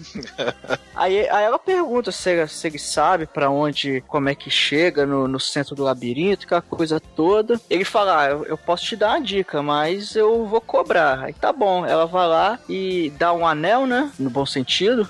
Aí ele vai lá dar uma charada nada a ver, que você não tinha conclusão de porra nenhuma daquilo. Aí tá bom. Aí ela vai lá e dá uma olhadinha ali atrás da igreja e vê uma cena meio bizarra. Vê um bicho grande, peludo, com chifre, todo amarrado, e vê uns bichinhos de armadura ali batendo nele, maltratando. É o que ela pensa, pô, tadinho do bicho feio, grande, com chifre, vou ajudá-lo. Aí ela, poxa, o que, que eu posso fazer pra ajudar? Aí ela, aí, aí convenientemente rola uma pedra no pé dela. Hum, vou tacar essa pedra. Ela pega, joga na cabeça do bichinho lá. Que ele tá de armadura, aí roda o capacete dele, o bicho fica doido. Aí ele começa a dar porrada no, no ar, aí começa a bater no outro lá. Assim, porque você não tá vendo nada, o que você vai fazer? Você vai ficando, ficar dando golpe no ar e você vai bater nos seus amiguinhos. Aí eles ficam lá espancando um ao outro ali, até que, enfim, eles vão embora e ela salva o bichinho lá. O bichinho não, né? O bichão, que é o Ludo. O Ludo. É o, é, o, é o Wilbur do Pernalonga, né? Aquele, aquele bicho vermelho gigante. Caramba, eles estavam torturando o Ludo, eles estavam com os pedaços de pau, na ponta do pedaço de pau tinha uma espécie de frango assado carnívoro que eles ficavam usando para os bichinhos morderem ele, né? Horror. Muito bizarro. Eram os né? fetos do fome animal espetados holocausto canibalmente ali no pedaço de pau e mastigando o nosso ludo, cara. E a Jennifer Connelly, amiga dos animais, né? Que nem ela era amiga lá do macaquinho do Fenômeno e dos vermes, dos insetos, das moscas lacrais lá do Fenômeno. Ela é amiga também do nosso querido Ludo, né? O, o Wilbur do Pernalonga. E aí ela ganha um novo amiguinho, né? Além do, do Hogwarts, ela agora tem o Ludo, que conversa com as predas. É muito maneiro. Aí ela pergunta se o Ludo sabe como é que chega no centro lá do labirinto. Ele não sabe. Aí, ah, tudo bem então, né? Vamos procurar. Aí tem duas. é, Essa cena até legal. Tem duas portas ali que a maçaneta. Não é maçaneta, é aquela argola grande de ferro que você usa pra usar essa argola pra bater na porta. Só que o que segura essa argola é tipo uma escultura em forma de boca. Só que essas esculturas são vivas. Elas vão lá, conversam. Até que é uma dessas esculturas ela solta, ela abre a boca e solta a argola. Ela fala: Ô tio, abre a boca aí pra eu botar a argola pra eu poder bater na porta. Ele: Não, eu não quero essa argola na minha boca, isso aí me incomoda. Agora assim, ah é? Tá bom. Ela pega e fecha o nariz da.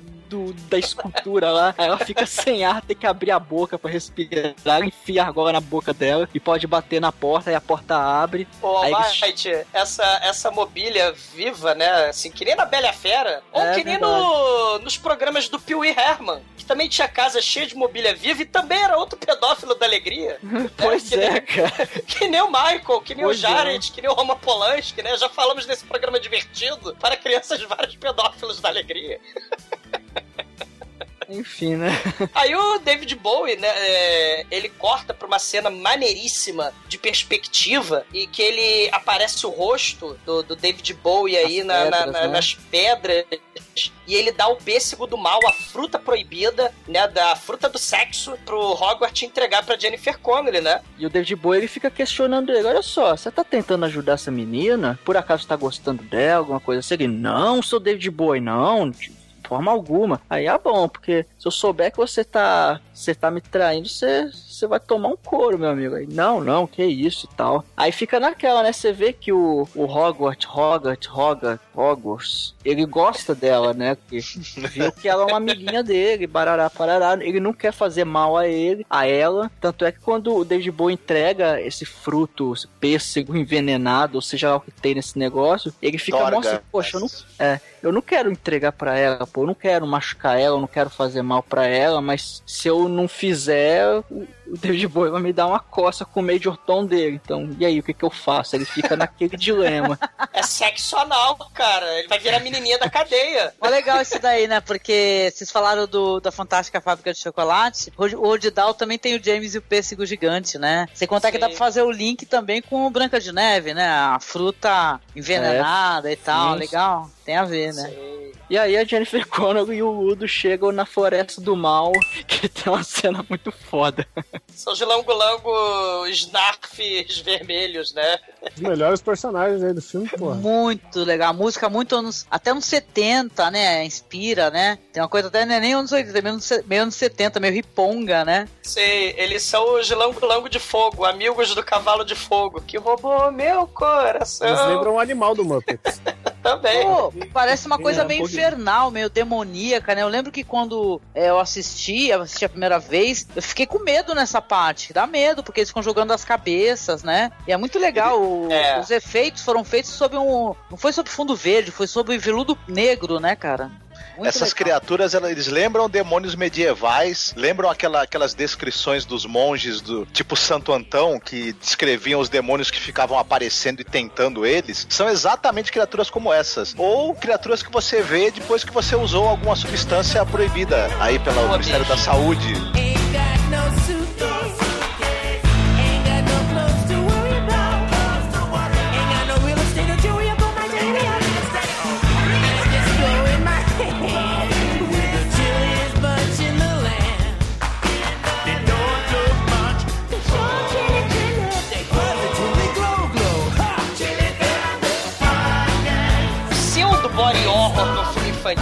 Infantil, que você tem decapitação, desmembramento, né? E são criaturas caóticas, demoníacas, como vocês estão falando. E eles, ah, oba, que divertido, e no meio da musiquinha, vamos arrancar a cabeça da Jennifer Connelly. E aí ela consegue fugir pela corda do Hogwarts, né? Que lá em cima, né? Ele, ele entrega a corda e ela foge da floresta dos Langolango Snarf do mal, do demônio, né? E ela acaba beijando o Hogwarts, só que o Jared falou, ó, se ela te beijar, eu vou te mandar pro poço do futum eterno da vergonha. E é o grotesco aí, se a gente tá falando do grotesco do body horror, é o poço do futum eterno que peida horrendamente, né? Peida e tem, e tem foreves. De, Exato. de fora. É o tabu aí do sexo anal, né? O lugar onde saem as flatulências é o buraco do jabô, né? Se você encostar no poço, você vai estar condenado pra sempre. Sodomia pecaminosa aí.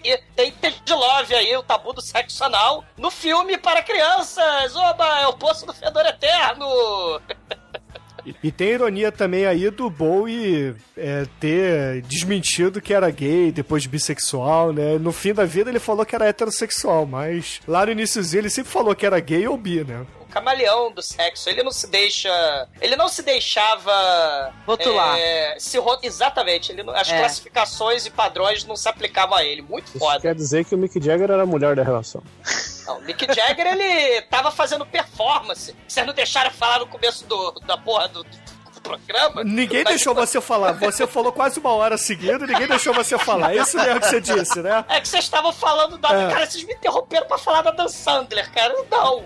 Eu ia Mas- falar do Zulander. É que eu ia falar que o Mick Jagger fez o performance, que foi um bunda lelê danado lá do, do, do Nicolas Roeg, né? Aquela cena da banheira, ele dentro do apartamento cheio de, de, de menininhas. E o David Bowie, como a Angélica falou, cenas de sexo lá, explícito lá no, no, no Homem que Caiu na Terra, né? Também filme do Nicolas Roeg, né? E Mick Jagger faz participação nesse filme aqui mais pra frente, hein? Tudo fora a gente fala. Porque é nesse momento que vai aparecer o comic relief, né? Do, do filme que é muito fofo, que é o. O. Epidídimos. Que fofo! É um, é um cachorro montando outro cachorro, cara. É, É muito uma raposa, né? Eu acho. Ah, é? Parece um cachorrinho. Ele é, o, ele é o Cavaleiro Negro do Cálice Sagrado, cara. Olha o Terry Jones aí, o Shaun É muito. Isso, eu lembrei muito do, do cálice sagrado, cara, nessa hora. Muito bom. Ele parece o gato de botas lá do Shrek também, né? Pra galera mais nova aí. O... Só que ele não é um, um galanzão, né? Ele não é o, o Bandeiras, mas ele, ele fala como o Thor, né? O Thor dos Ele é quadrinhos. É, ele, ele é tipo um Cervantes, né? Ele não parece? Pode crer, pode É, crer. o, o, o, é, o Ah, Don. Quixote, ele parece o Don Quixote. Né? Sim, e, sim. Ele, ele tem o, o cachorro, amigo dele, é o Ambrosius, lembrando, se vocês lembram, repararem, né, a bruxa de Avalon aí, o, o Merlin em Ambrosius. Né? O Merlin é o cachorro da, da Jennifer Connelly. Exato, o o Ambrosius é o cachorro dela. é o Merlin Ambrosius. É o Né? Digby, né? O barco do mundo. Mesma raça aí. Sim, eu lembro desse filme, muito bom.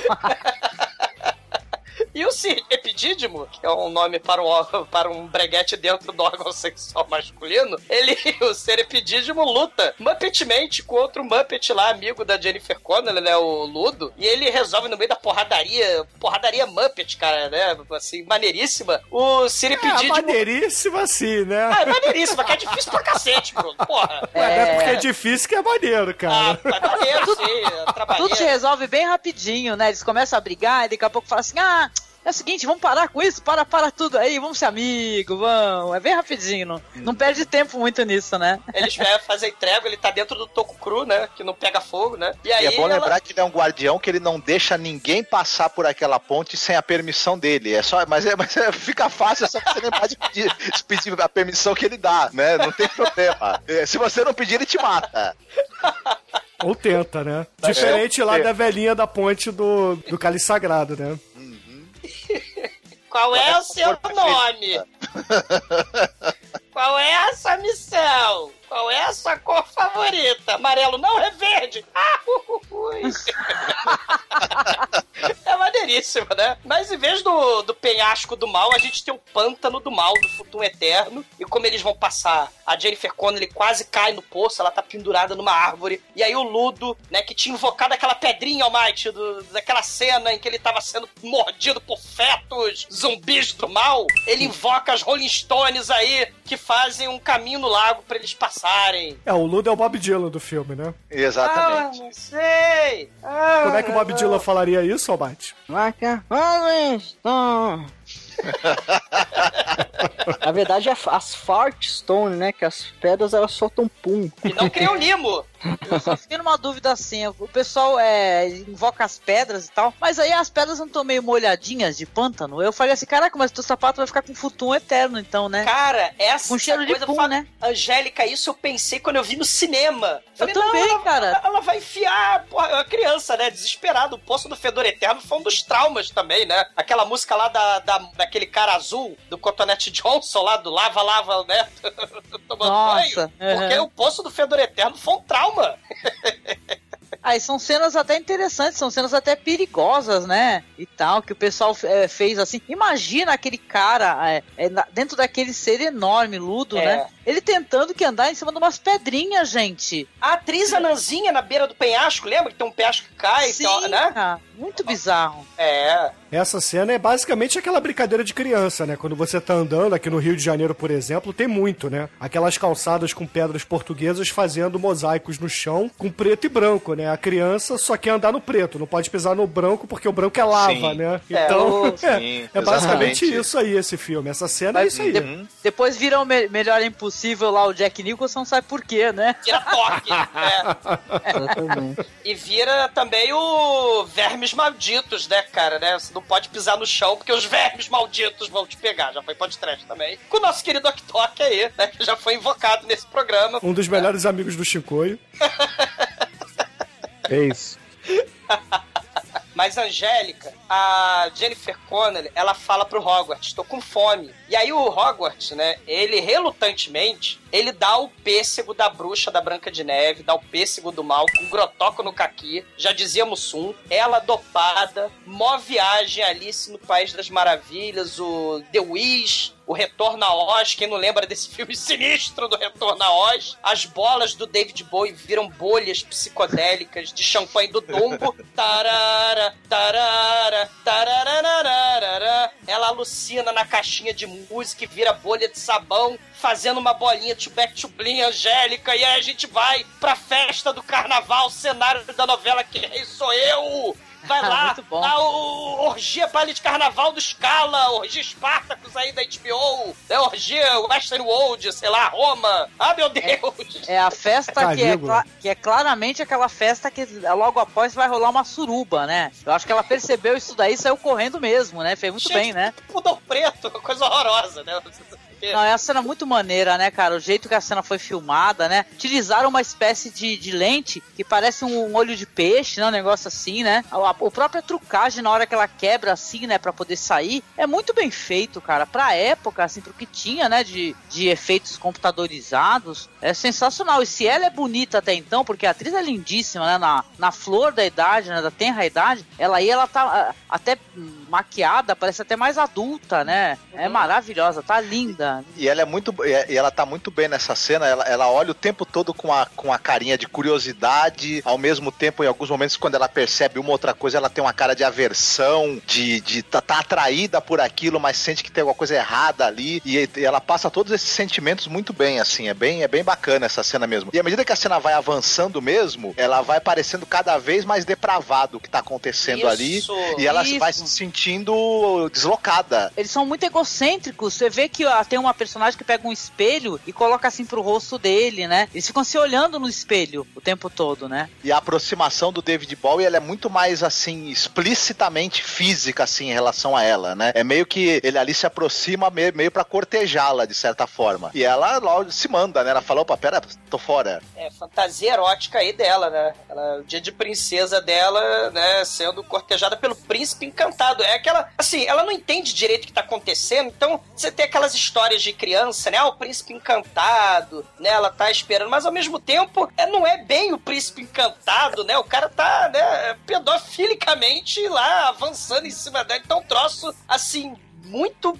O é, é o príncipe encantado né? que pediu pro melhor amigo dele te oferecer drogas. É literalmente o que aconteceu nessa cena. E ela, é, como, como atriz, assim, isso que eu acho curioso, porque eu gosto do David Bowie como ator, e eu acho que ela dá um banho até no, no, no David Bowie como ator, né? A, a- o jeito, a interpretação dela, né? É muito legal, muito interessante. E depois disso também, a, a próxima cena, rapidinho, eu acho fascinante. E eu consegui ver, não sei, não sei se vocês repararam, tem, tem a cena que ela vai acordar num lixão, não vai? Ou Isso, parece que é um lixão. E não é, cara, são pessoas, cara, com a Sim. sua carga de, de, sei lá, de porcarias que juntam na vida nas costas. Isso Ela- é, tem um subtexto maravilhoso também, Tem, né? ela, ela, Angélica, nesse sonho erótico, é um tema até tabu. Ela tá tendo aí esse sonho erótico e tal, ela acaba, parece, sei lá, vamos dizer que ela destrói aquela bolha, parece uma explosão aí, orgásmica, ela sai voando, ela cai, ela acorda na, na- assim, na sarjeta, é o tabu do, do, do que, que acabou de acontecer, o sexo é sujo. Ela vê o pêssego, que é a fruta proibida,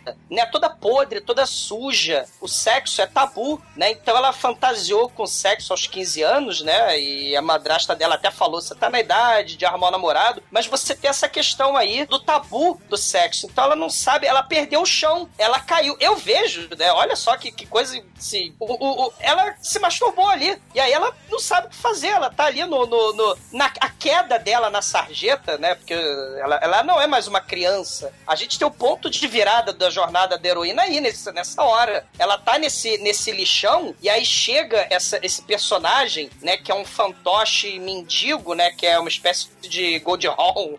Ou a Heleninha Reutemann, me dá meu uísque! Ela chega lá, a Renata Sorrado, a Heleninha Reutemann que o álcool acabou com a vida dela, ela apresenta as memórias, é, é, da, da- vamos dizer, da antiga infância, que agora ela não é mais uma criança. Ela descobriu, vamos dizer, o, o sexo, né? E aí ela acha que acordou de um sonho, né? A Heleninha Reutemann aí tá enterrando ela com memórias da infância dela, fica presa aí na tua infância, né? Que nem aquele filme lá, meu Deus, aquele filme do, do, do desenho animado que tinha tristeza, alegria, aquele Ah, amigo... sim, é é Inside nome? Out, né? É, o Side Out, né? Que tinha aquela É. questão da Não, memória. E tu, reparou, e tu reparou um negócio assim que eu não tinha reparado, cara. Tantas vezes que eu vi esse filme, na hora que a mulher vai dando as coisas pra ela e tal, as coisas vão se acumulando nas costas dela. Como se, tipo Sim. assim, todas as tralhas que a gente vai juntando, a gente dá um valor imenso, elas só tão- são só isso, tralha, lixo. São entendeu? fetiches, né? Fetiches É. até infantis. A criança, ela tem fetiches, né? Ursinho de pelúcia, cobertor do lino, né? Só que aquele, aqueles elementos que te prendem, que, te- é, que você precisa deles no momento de, de medo. É A criança que vai, por exemplo, pro, pro, pro quarto dos pais pra dormir quando tá relampejando, né? São aqueles elementos de segurança. A Good Hall aí,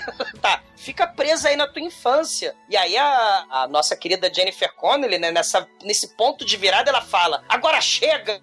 Eu cresci, eu sou adulta, eu sou a filha do astrólogo! ela fala: esses brinquedos são lixo. E aí as paredes racham, que nem as rachaduras da parede lá da Catherine Deneuve, do Repulsa ao Sexo, né? Só que num outro contexto, claro. Mas aí as paredes racham e ela sai de dentro dessa prisão aí, da, vamos dizer, da, da- ela, ela cresceu, ela não é mais uma criança, então ela abandonou as- esses elementos, ela não tá mais presa e agora ela tá adulta, é senhora das suas próprias escolhas, né? Isso é maneiríssimo. Então, ela, ela, ela resolve, ela reencontra o Ludo e o Huggle, né? E eles agora precisam retomar o caminho pro castelo. Só que eles acabam encontrando um enorme portão diante deles e que, quando ele se fecha, ele acaba formando uma espécie de guerreiro de armadura gigante e que começa a se mover em, direção a eles, pega um machado e é um salve-se quem puder nesse momento, né? Isso, é um golem do mal, cara, que é operado ali por goblins, né? Meio steampunk, né? Como a Angélica falou lá no Cleaner, né? Que, pô, é maneiro, cara, é muito bom. É o maior puppet, digamos assim, que foi usado em cena na história do cinema, possivelmente, né? Sim. Dem- Demoraram três meses pra fazer aquela coisa Cara, que lá. Cara, três meses pra fazer uma, uma parada que vai pa- parecer cinco minutos, sei lá, né? Sensacional, né? Olha o carinho Sim. e o cuidado, né? Muito bom. O cenário, a gente não tá falando, né? Mas o cuidado com o cenário, esse lixão que a gente falou, a cena do baile, né? O próprio labirinto, o cuidado com a produção, né? O cenário, é um negócio espetacular, né? O Huggle também, a- é, ela acaba descobrindo a, de novo, ela volta pra missão dela de recuperar o irmão, ela retoma essa coragem de, de enfrentar o, o Jarrett, que na verdade possivelmente também é um, é um lado obscuro da personalidade dela mesma, mas o, o Huggle também retoma a coragem dele, ele resolve é, pular ali na cabeça desse robô gigante, arrancar a cabeça dele e, e- e- e mostra, como o Bruno tinha falado, que ele é, na verdade, uma máquina movida ali por uns mecanismos que quem tá controlando é um, é um Goblin pequenininho, que também é jogado lá de cima se, se esborracha no chão, né? É, o próprio Hoggle também, ele cai lá de cima de peito no chão, né? A queda de anão no filme. Pô, eu sei que eu não deveria rir disso, mas é, é incontrolável pra mim não sorrir numa cena dessa, cara. Coitada da anãzinha dentro da roupa. Pois é. Olha olha a barra, né? Que a pessoa não tá nem enxergando o que, que tá fazendo direito. Não, ela não tava dentro da roupa, jogaram a roupa, porra. Ah, Pode ser, pode ser. Tipo Judas, né? Malhação de Judas, né? Ele é top secret, né? Muito louco.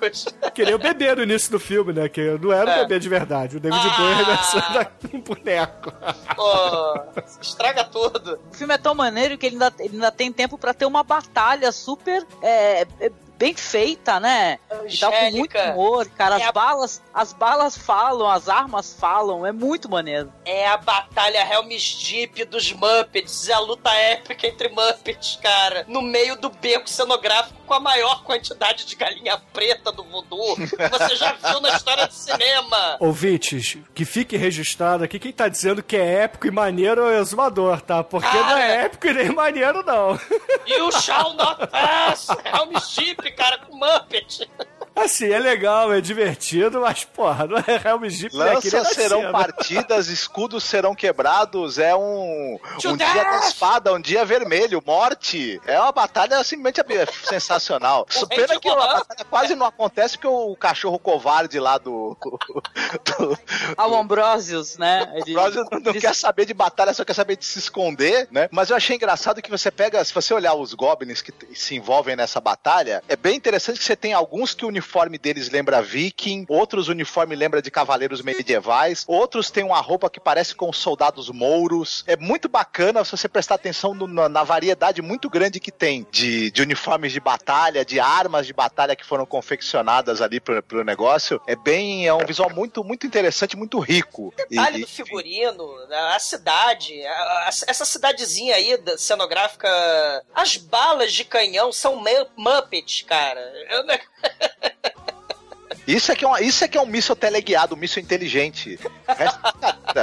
Já- e olha, tá vendo? Míssil, míssil inteligente já existia nessa época aí muito antes. Não precisava Sim. ter tecnologia de computadores. Olha que beleza, né? Pena que eles são completamente, né, é, incompetentes, né? É que nem as balas, que nem balas de Mario Bros, né, ô, ô Marcos? Você Oi? lembra? As balas? Do Mario Bros, do videogame? Sim, sim, sim. E aí o Ludo conjura as predas lá, os meteoritos de isopor do Chapolin, e os nossos guerreiros do mal são derrotados miseravelmente. Pelos E Rolling Stones. Por Pelos pedras de Rolling isopor, Stones. cara. Desaparecem no filme. né? Isso, os Rolling Stones E aparecem. essa é a batalha Megalovax foda de Helm's Deep que o Zumador falou. São pedras de isopor quicando. Vai, Rei Telden! Mas a hora que, a- que as Olha pedras só. começam a rolar e vão arrasando o, o exército dos, dos goblins, é igualzinho a hora que os Horihins descem a colina Sim. lá pra acabar com o cerco que tá tendo a Minas Tirith. É, tá, no, tá pau a pau. Sim, igualzinho. E tão bem feito quanto, que fique registrado, sim, né? sim, sim. Aqui não tinha É. CGI nessa época que É. foi feito o labirinto. Então foi o que deu pra arrumar. Foi uma, foi, foi uma coisa meio rolando lero. Foi o que deu pra arrumar. Mas ficou bacana. Foi o eles- improviso de criança, né? Isso. Eles finalmente entram Essa é no a versão castelo. infantil daquela cena do Gincata, né? Eles vão no vilarejo lá, é a mesma coisa, só que ali é o mais adulto. Gincata é um filme superior. Eles finalmente entram no castelo, o clímax, e aí ela fala para seus é, amiguinhos: Eu vou derrotar David Bowie sozinha, porque agora sou adulta. né? E aí você tem o Labirinto Inception aí, em 1986, a cena maneiríssima, espetacular, com efeito de câmera, de perspectiva, né? O insano do diretor Jim Henson queria filmar largando o bebê lá no topo do cenário. É mas aí falou, não, pelo amor.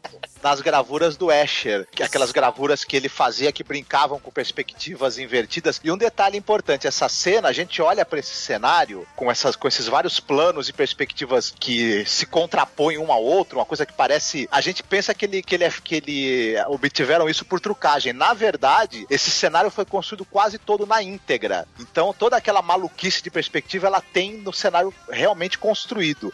A única coisa é que a movimentação que era feita por ele se usava cabos, usava-se braço mecânico preso em você que depois foi tirado digitalmente, né? Ah, isso é espetacular, cara. Os efeitos assim usados, né, até hoje, muito bem, que engana a plateia sem precisar do computador, aquela solução fácil. Até porque o, o computador ele não engana a plateia, o problema dele é Exato. esse. Esse Ele- tipo de efeito prático consegue te, te deixar hipnotizado, né? Quando você tem talento, você tem a disposição pra fazer efeito especial decente, computador pra quê, cara? Aí fica aquelas bobagens lá de, de, de CGI que não engana ninguém, cara. É verdade, concordo contigo. E essa cena é maravilhosa, né, gente? Porque ela, ela tem uma tensão, né? É uma, e frustração da, da menina, porque ela fica tentando atingir onde tá o irmãozinho. E cada vez que ela acha que tá chegando mais perto, o irmãozinho tá mais longe, né? É muito É. interessante, né? E tem uma música também meio assim, dramática, que é colocada, né? Com acento meio dramático, né? Que ele vai falando como se ela estivesse querendo abandonar ele, né? É. É bem dúbio esse personagem também, que esse negócio de ficar assim, ah, eu fiz tudo por você e tal, e você não me aceitou.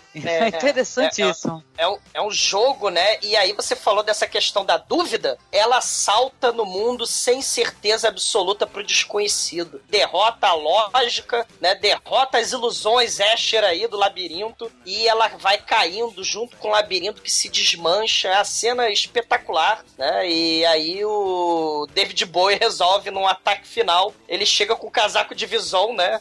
É, ele chega meio fantasiado de coruja, né? Aquela, aquela Exato. vestimenta dele lembra um pouco, né? Uma coruja. Isso. Ele fala, ele pede pra ela ficar com ele. Olha, eu quero que você fique comigo. A única coisa que eu quero é que você tenha medo de mim, que você me ame e faça o que eu digo, que eu serei seu escravo, né? Aí ela, ela maravilhosamente responde pra ele: você não tem nenhum poder sobre mim. É que a- aí acabou, né? Muito forte essa, essa frase dela aí, né? Que ela tava sendo manipulada. Ele fala que faria tudo. É, tudo que ele fez foi só o que ela pediu. Mas que é? Você pediu pra roubar o seu irmão, roubei. Você pediu pra que eu tivesse desse medo pra você, eu dei, né? E tal. Ela é, ela virou adulta, ela cresceu, ela aprendeu a controlar seus impulsos, né? A questão da raiva lá no começo do filme, que ela agiu impulsivamente jogando o bebê fora. Ela aprendeu a controlar os impulsos sexuais, você não tem poder sobre mim. E cara, ela agora é dona Ele de si resumiu o mesma. casamento. E se vocês lembrarem também de outra questão tabu, né? Dos impulsos sexuais aí, o Power of Christ compels you. Que nem a Regan, outra menininha inocente que teve um pequeno probleminha de forças demoníacas.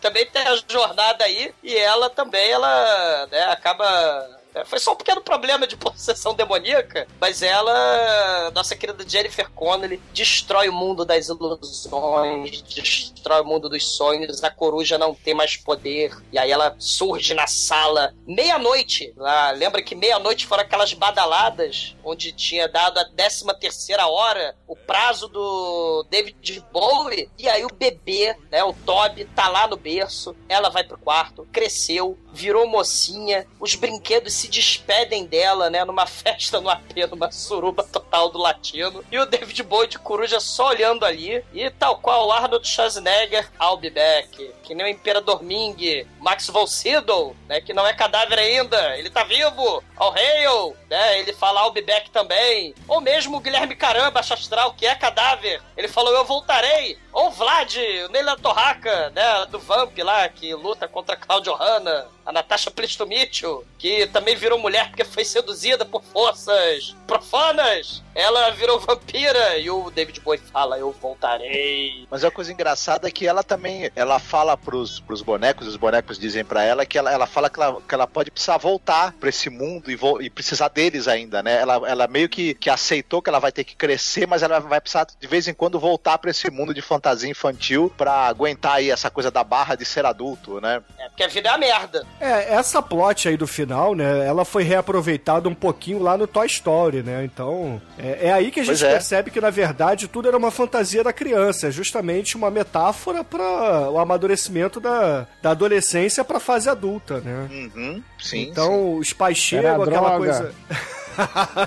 os pais chegam, aquela coisa toda, ela fala.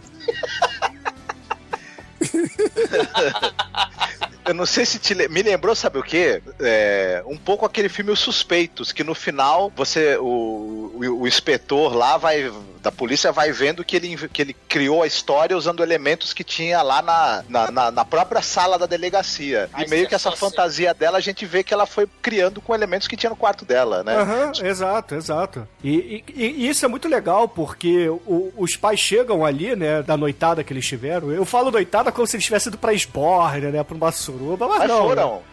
não sei, né, não sabemos. É, que nem aquele filme lá da Nicole Kidman, Tom Cruise, né, não sabemos. Mas, enfim, é, eles chegam ali depois da, da curtição que eles tiveram, né. Aí o pai chega a falar com a criança e... Com a criança não, né, agora a mulher, Jennifer Connelly, a Sarah. E ela responde, ah, pai, eu tô em casa, eu tô bem, aquela coisa. Só que quando ela dá as costas, vê pelo espelho todos os brinquedos e ela vai brincar, né? E metaforicamente ali no filme é uma festa, né? Uma rave do latino, como o exumador falou ali no quarto dela, né? Bumbum da Lelê. E é, é legal, assim, é, é aquela coisa, né? Vira adulto, mas mantém o espírito jovem, né? Eu acho que é isso que o filme quer dizer no fim das contas. Sim.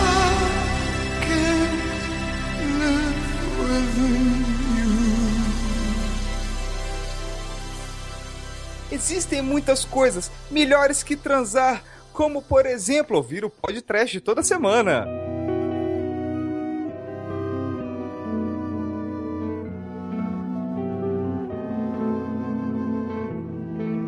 Caríssimo exumador, diga aí pros ouvintes do podcast o que, que você achou do labirinto e, é claro, suas considerações finais para essa obra infantil que revisitamos hoje nesse episódio que foi uma homenagem ao grande e saudoso David Bowie. Um filme que não se faz e não vai, infelizmente, né? Não vai mais ser feito hoje em dia. Ele vai ser refeito, infelizmente. Infelizmente, aguardo com pesar o remake aí de filmes da infância da galera dos anos 70, anos 80, né? De Volta pro Futuro, Beetlejuice, O Labirinto, A Magia do Tempo. Tudo isso vai virar remake, gente, nessa fase bizarra que estamos passando, né? Do, do, do cinema, né? E assim, é uma época, os filmes eram mágicos, eles eram assustadores, criança gosta dessa montanha russa de, de emoções, né? De ser assustada. Filmes bizarros, filmes que traumatizam a criançada. As crianças nunca, né, da época, esquecem essas cenas. Quem não se esquece daquele cavalo lá do História Sem Fim morrendo afogado?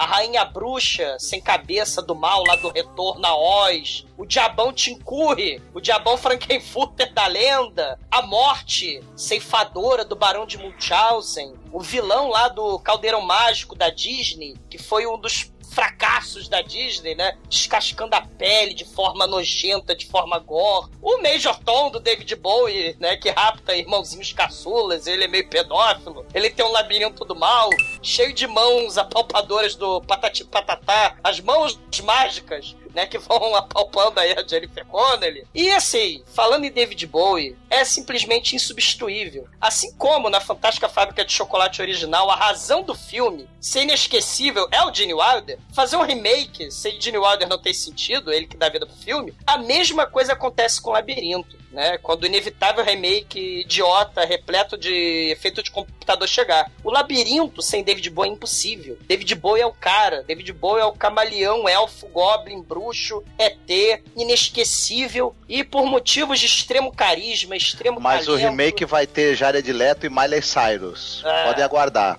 É. É. E o Rob Schneider. Não, para! O Rob Schneider vai ser Goblin, cara, vai ter certeza. Ah, mas por motivos de carisma, de talento e maestria camaleônica do nosso bizarro, mestre do bizarro. Né? Eu falo isso com o melhor dos elogios, o mestre do bizarro, o David Bowie, né? E por motivos de extremo Major Tom também dentro da calça colante, o nosso David Bowie, ele só pode ser nota 5, né? Espetacular, filmaço, é obrigatório, né, pra galera, pra novas gerações. É um filme eterno, filme clássico. Nota 5! Muito bem. E agora, caríssimo Juregro, sua vez. Conta aí pra gente, é claro, para os nossos ouvintes, o que, que você achou do Labirinto, a magia do tempo, filmaço do David Bowie. Cara, eu, eu não tive muito contato com o Bowie quando era criança na música, né? Então esse foi o meu primeiro contato com o Bowie, né? Achei maneiríssimo, né? Pô, que maneiro, foda. Que Major Tom? É Major Tom, tudo, né? Aí, muito depois, eu fiquei sabendo que era David Bowie, né?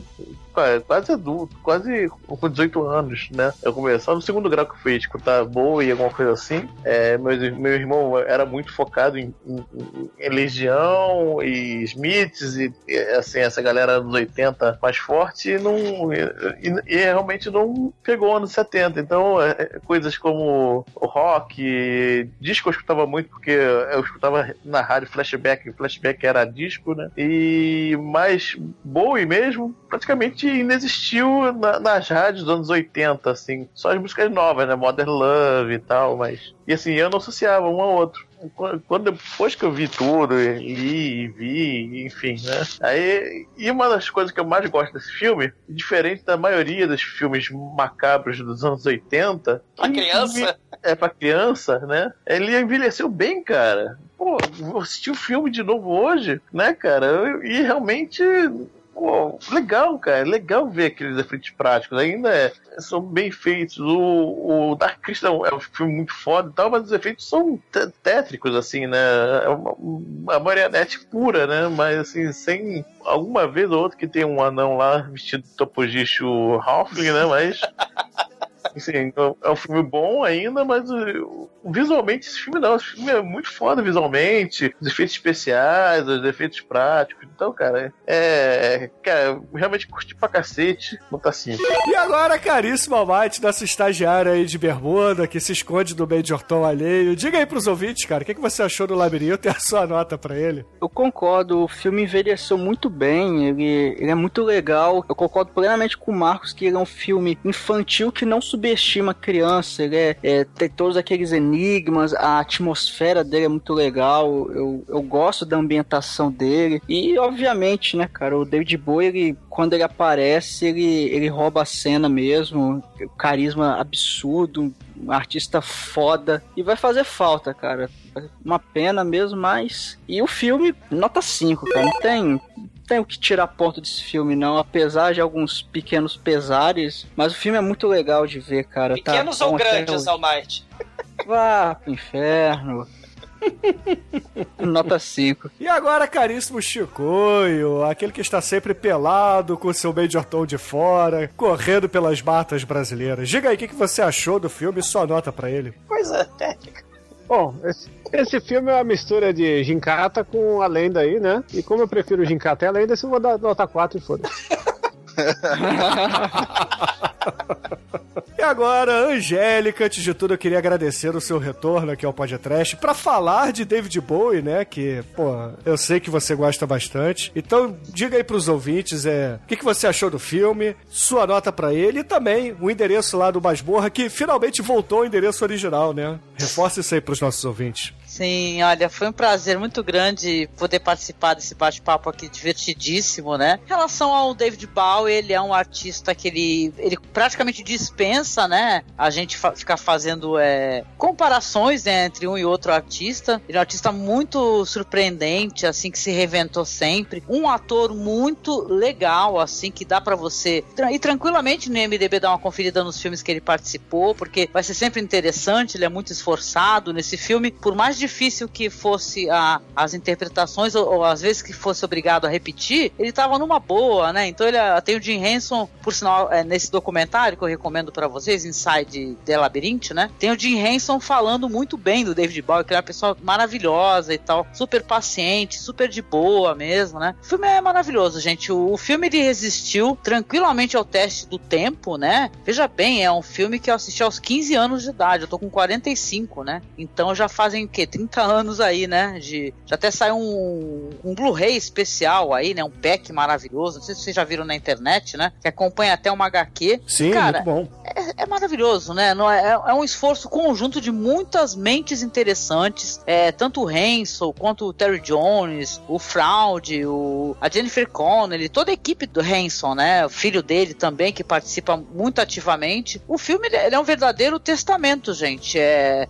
de muita energia criativa de toda essa galera envolvida, mas acima de tudo, né, é, o crédito principal vai pro Hanson, né, que ele sabe como ninguém fazer esse entretenimento de alta qualidade para pessoas de todas as idades, né, que é divertido, imaginativo, não tem medo de ser subversivo no conteúdo, na forma, Sim. né, então e, e acima de tudo tem uma humanidade, sabe, uma coisa que dá para você ler um subtexto, sabe, é um presente muito maravilhoso, sabe, então ter o David Bowie, que é sensacional, num filme que na época foi, sabe, ele não foi um sucesso de bilheteria, ele foi ganhando culto através do tempo. E quanto culto ele ganha, entendeu? Então vale muito a pena, sabe, ouvinte, você prestigie, sim, a, o, esse filme sensacional, caso você não conheça, reassista, porque você reassistir esse filme faz um link com o próprio roteiro do filme, né? Que é você ter esse tesouro da infância, né? Esse lugar de fantasia que tu pode ir lá e visitar novamente. Eu me senti de novo uma jovem de 15 anos assistindo. Olha que É, maneiro. É uma nota gostar bem. 5, com certeza. Inferno. E o, e o endereço do Masmorra, Angélica? Ah, o endereço do Masmorra é cinemasmorra.com.br, só que eu recomendo pra vocês vocês visitarem o masmorracine.wordpress.com, por motivos de que volta e meia tá dando problema nesse endereço, tá?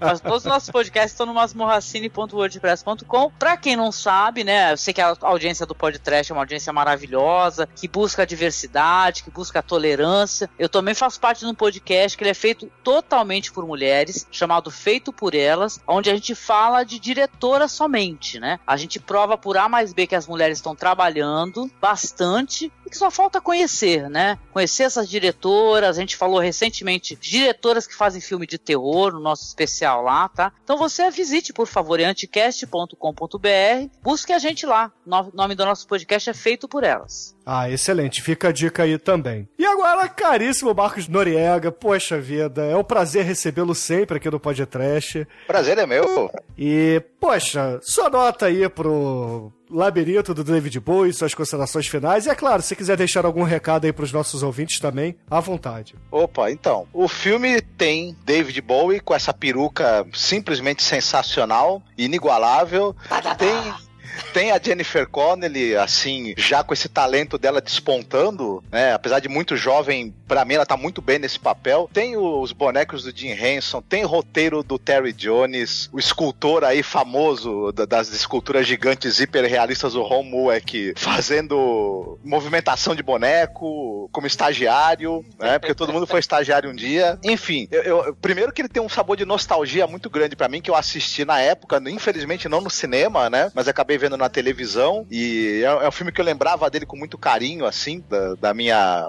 Acho que eu não- era, não era criança mais, mas assim, assisti assisti na minha adolescência. E foi muito bacana de rever. Eu acho que é um filme bem interessante mesmo. Ele tem algumas coisas que a gente não vê mais nos filmes de, de, de hoje, nos filmes de fantasia de hoje. Ficou tão fácil você fazer efeito especial com computador, você fazer um, um roteiro meio, meio, meio boboca, você ter muita ação, que é essa- essas coisas de você encantar as pessoas, fazer, fazer a criançada pensar pensar, esse, essa, esse, esse outro esse subtexto aí que a gente pode ler de, de crescimento, das mudanças que a vida traz, mudanças que, que, que você vai ter no seu corpo, que você vai ter na sua cabeça quando você cresce. Pra mim tá tudo muito bem representado nesse filme de uma maneira bem, bem bacana, assim. Então eu, não tenho muito o que me queixar, não. Eu dou um 5 assim, tranquilo. Excelente, excelente. E algum recado você quer dar pros nossos ouvintes ou não? Não, não, não usem drogas. Não comam peixe dado por estranhos, não fiquem brincando com, com bolinha de estranhos, essas coisas. Muito bem. E agora, caríssimos ouvintes, assim, a minha nota pra esse filme não será baseada em, em tecnicismo, em, em fodidão do David Bowie, ou até mesmo no talento da Jennifer Connelly, ou, sei lá, no Jim Henson, no George Lucas, etc. E sim, porque eu vi esse filme quando era moleque, com Exumador. É, não. Acho que eu nunca revi esse filme adulto. Fui rever o filme pra essa gravação e continuei adorando o filme. Por mais que hoje em dia você perceba que o Chroma Key é vagabundo, aquela coisa toda, mas são limitações da época, a gente entende perfeitamente. Então, não tenho que tirar de nota desse filme. Eu achei que eu não ia gostar tanto, mas eu realmente gostei. Eu sacanei bastante lá as pedras de isopor, aquela coisa toda. Mas, gente, é assim, é uma fantasia para crianças. Então, quando você é criança, tudo é possível, né? E por isso, a minha opinião, a minha nota pra esse filme será Não vai deixar você cozinhar 5. sozinho, pô. Por que, Chicoio? Porra, porra. E graças ao Chicoio, a média de O Labirinto aqui no podcast será 4,85. Canalha! Eu prefiro a perna depilada do Tom Cruise e o Diabo do que esse filme. E agora eu pergunto ao Marcos e a Angélica qual é a música que a gente vai usar para encerrar essa homenagem especial que fizemos a David Bowie. Oi, Marcos, pensou em alguma coisa, meu querido? Não, pior que, pior que eu não consegui pensar numa música. Tu tem uma sugestão? Ah, eu tenho sim. Tem um Opa. comediante é, que é chamado Stephen Lynch, né? Que ele, ele, tra- ele, é ele já trabalhou em alguns episódios daquele Com- Comedy Central, né? E tal. Ele tem uma música que faz uma homenagem, na verdade, ao, ao Jim Henson, né? Ao falecimento do Jim Henson, chamado, chamada Jim Henson Dead, né? Que ele fala sobre todos os personagens e tal. O clipe é muito maneiro. Ele começa falando de Pokémon, de Barney e tal, mas ele fala da importância dos bonecos que foram criados pelo Jim Henson, sabe? Uma música bonita. Ah, qual é o nome do, do comediante mesmo? O comediante é Stephen Lynch, tá? O nome da música é Jim Henson Dead. Então, ouvintes, fiquem agora com Stephen Lynch e a sua homenagem ao Jim Henson, porque ele também foi um gênio do cinema. E também é cadáver. Que também é cadáver, mas não em 2016, né? Bem antes disso. E é, aproveitem a música e até a semana que vem. Pokemon's a silly phase. Barney's now just purple haze. The Power Rangers lost their will to fight. Yeah, but pigs in space, they rule the sky. And Oscar's still a grouchy guy. And Animal is looking dynamite. Oh, Jim Henson's dead and gone, but his Muppets will live on, and Kermit's still hot, cause it's still not easy being green.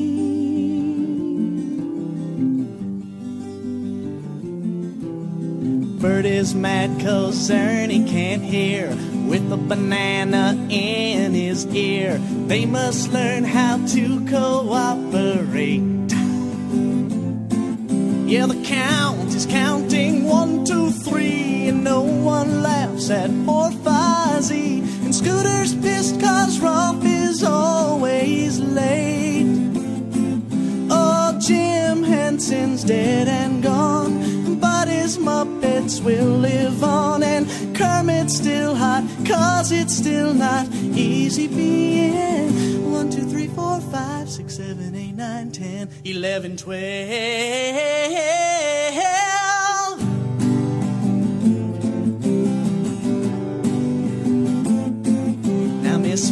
Is just a big slab of pork to the Swedish chef who says "Mm, pork, pork, pork. And Cookie Monster wants another bite. And Big Bird, well, he just can't see why the two old guys in the balcony think Snuffleupagus is out of sight.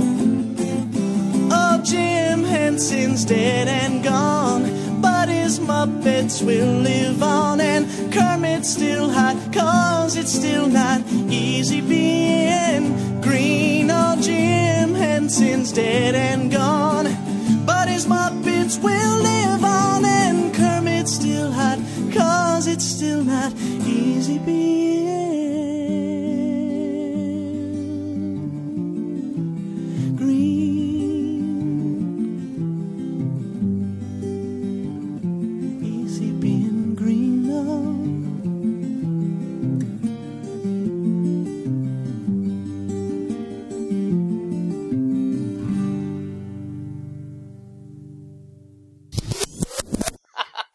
Só, só um segundo. Ô, Demet, desliga esse ventilador, pelo amor de Jesus.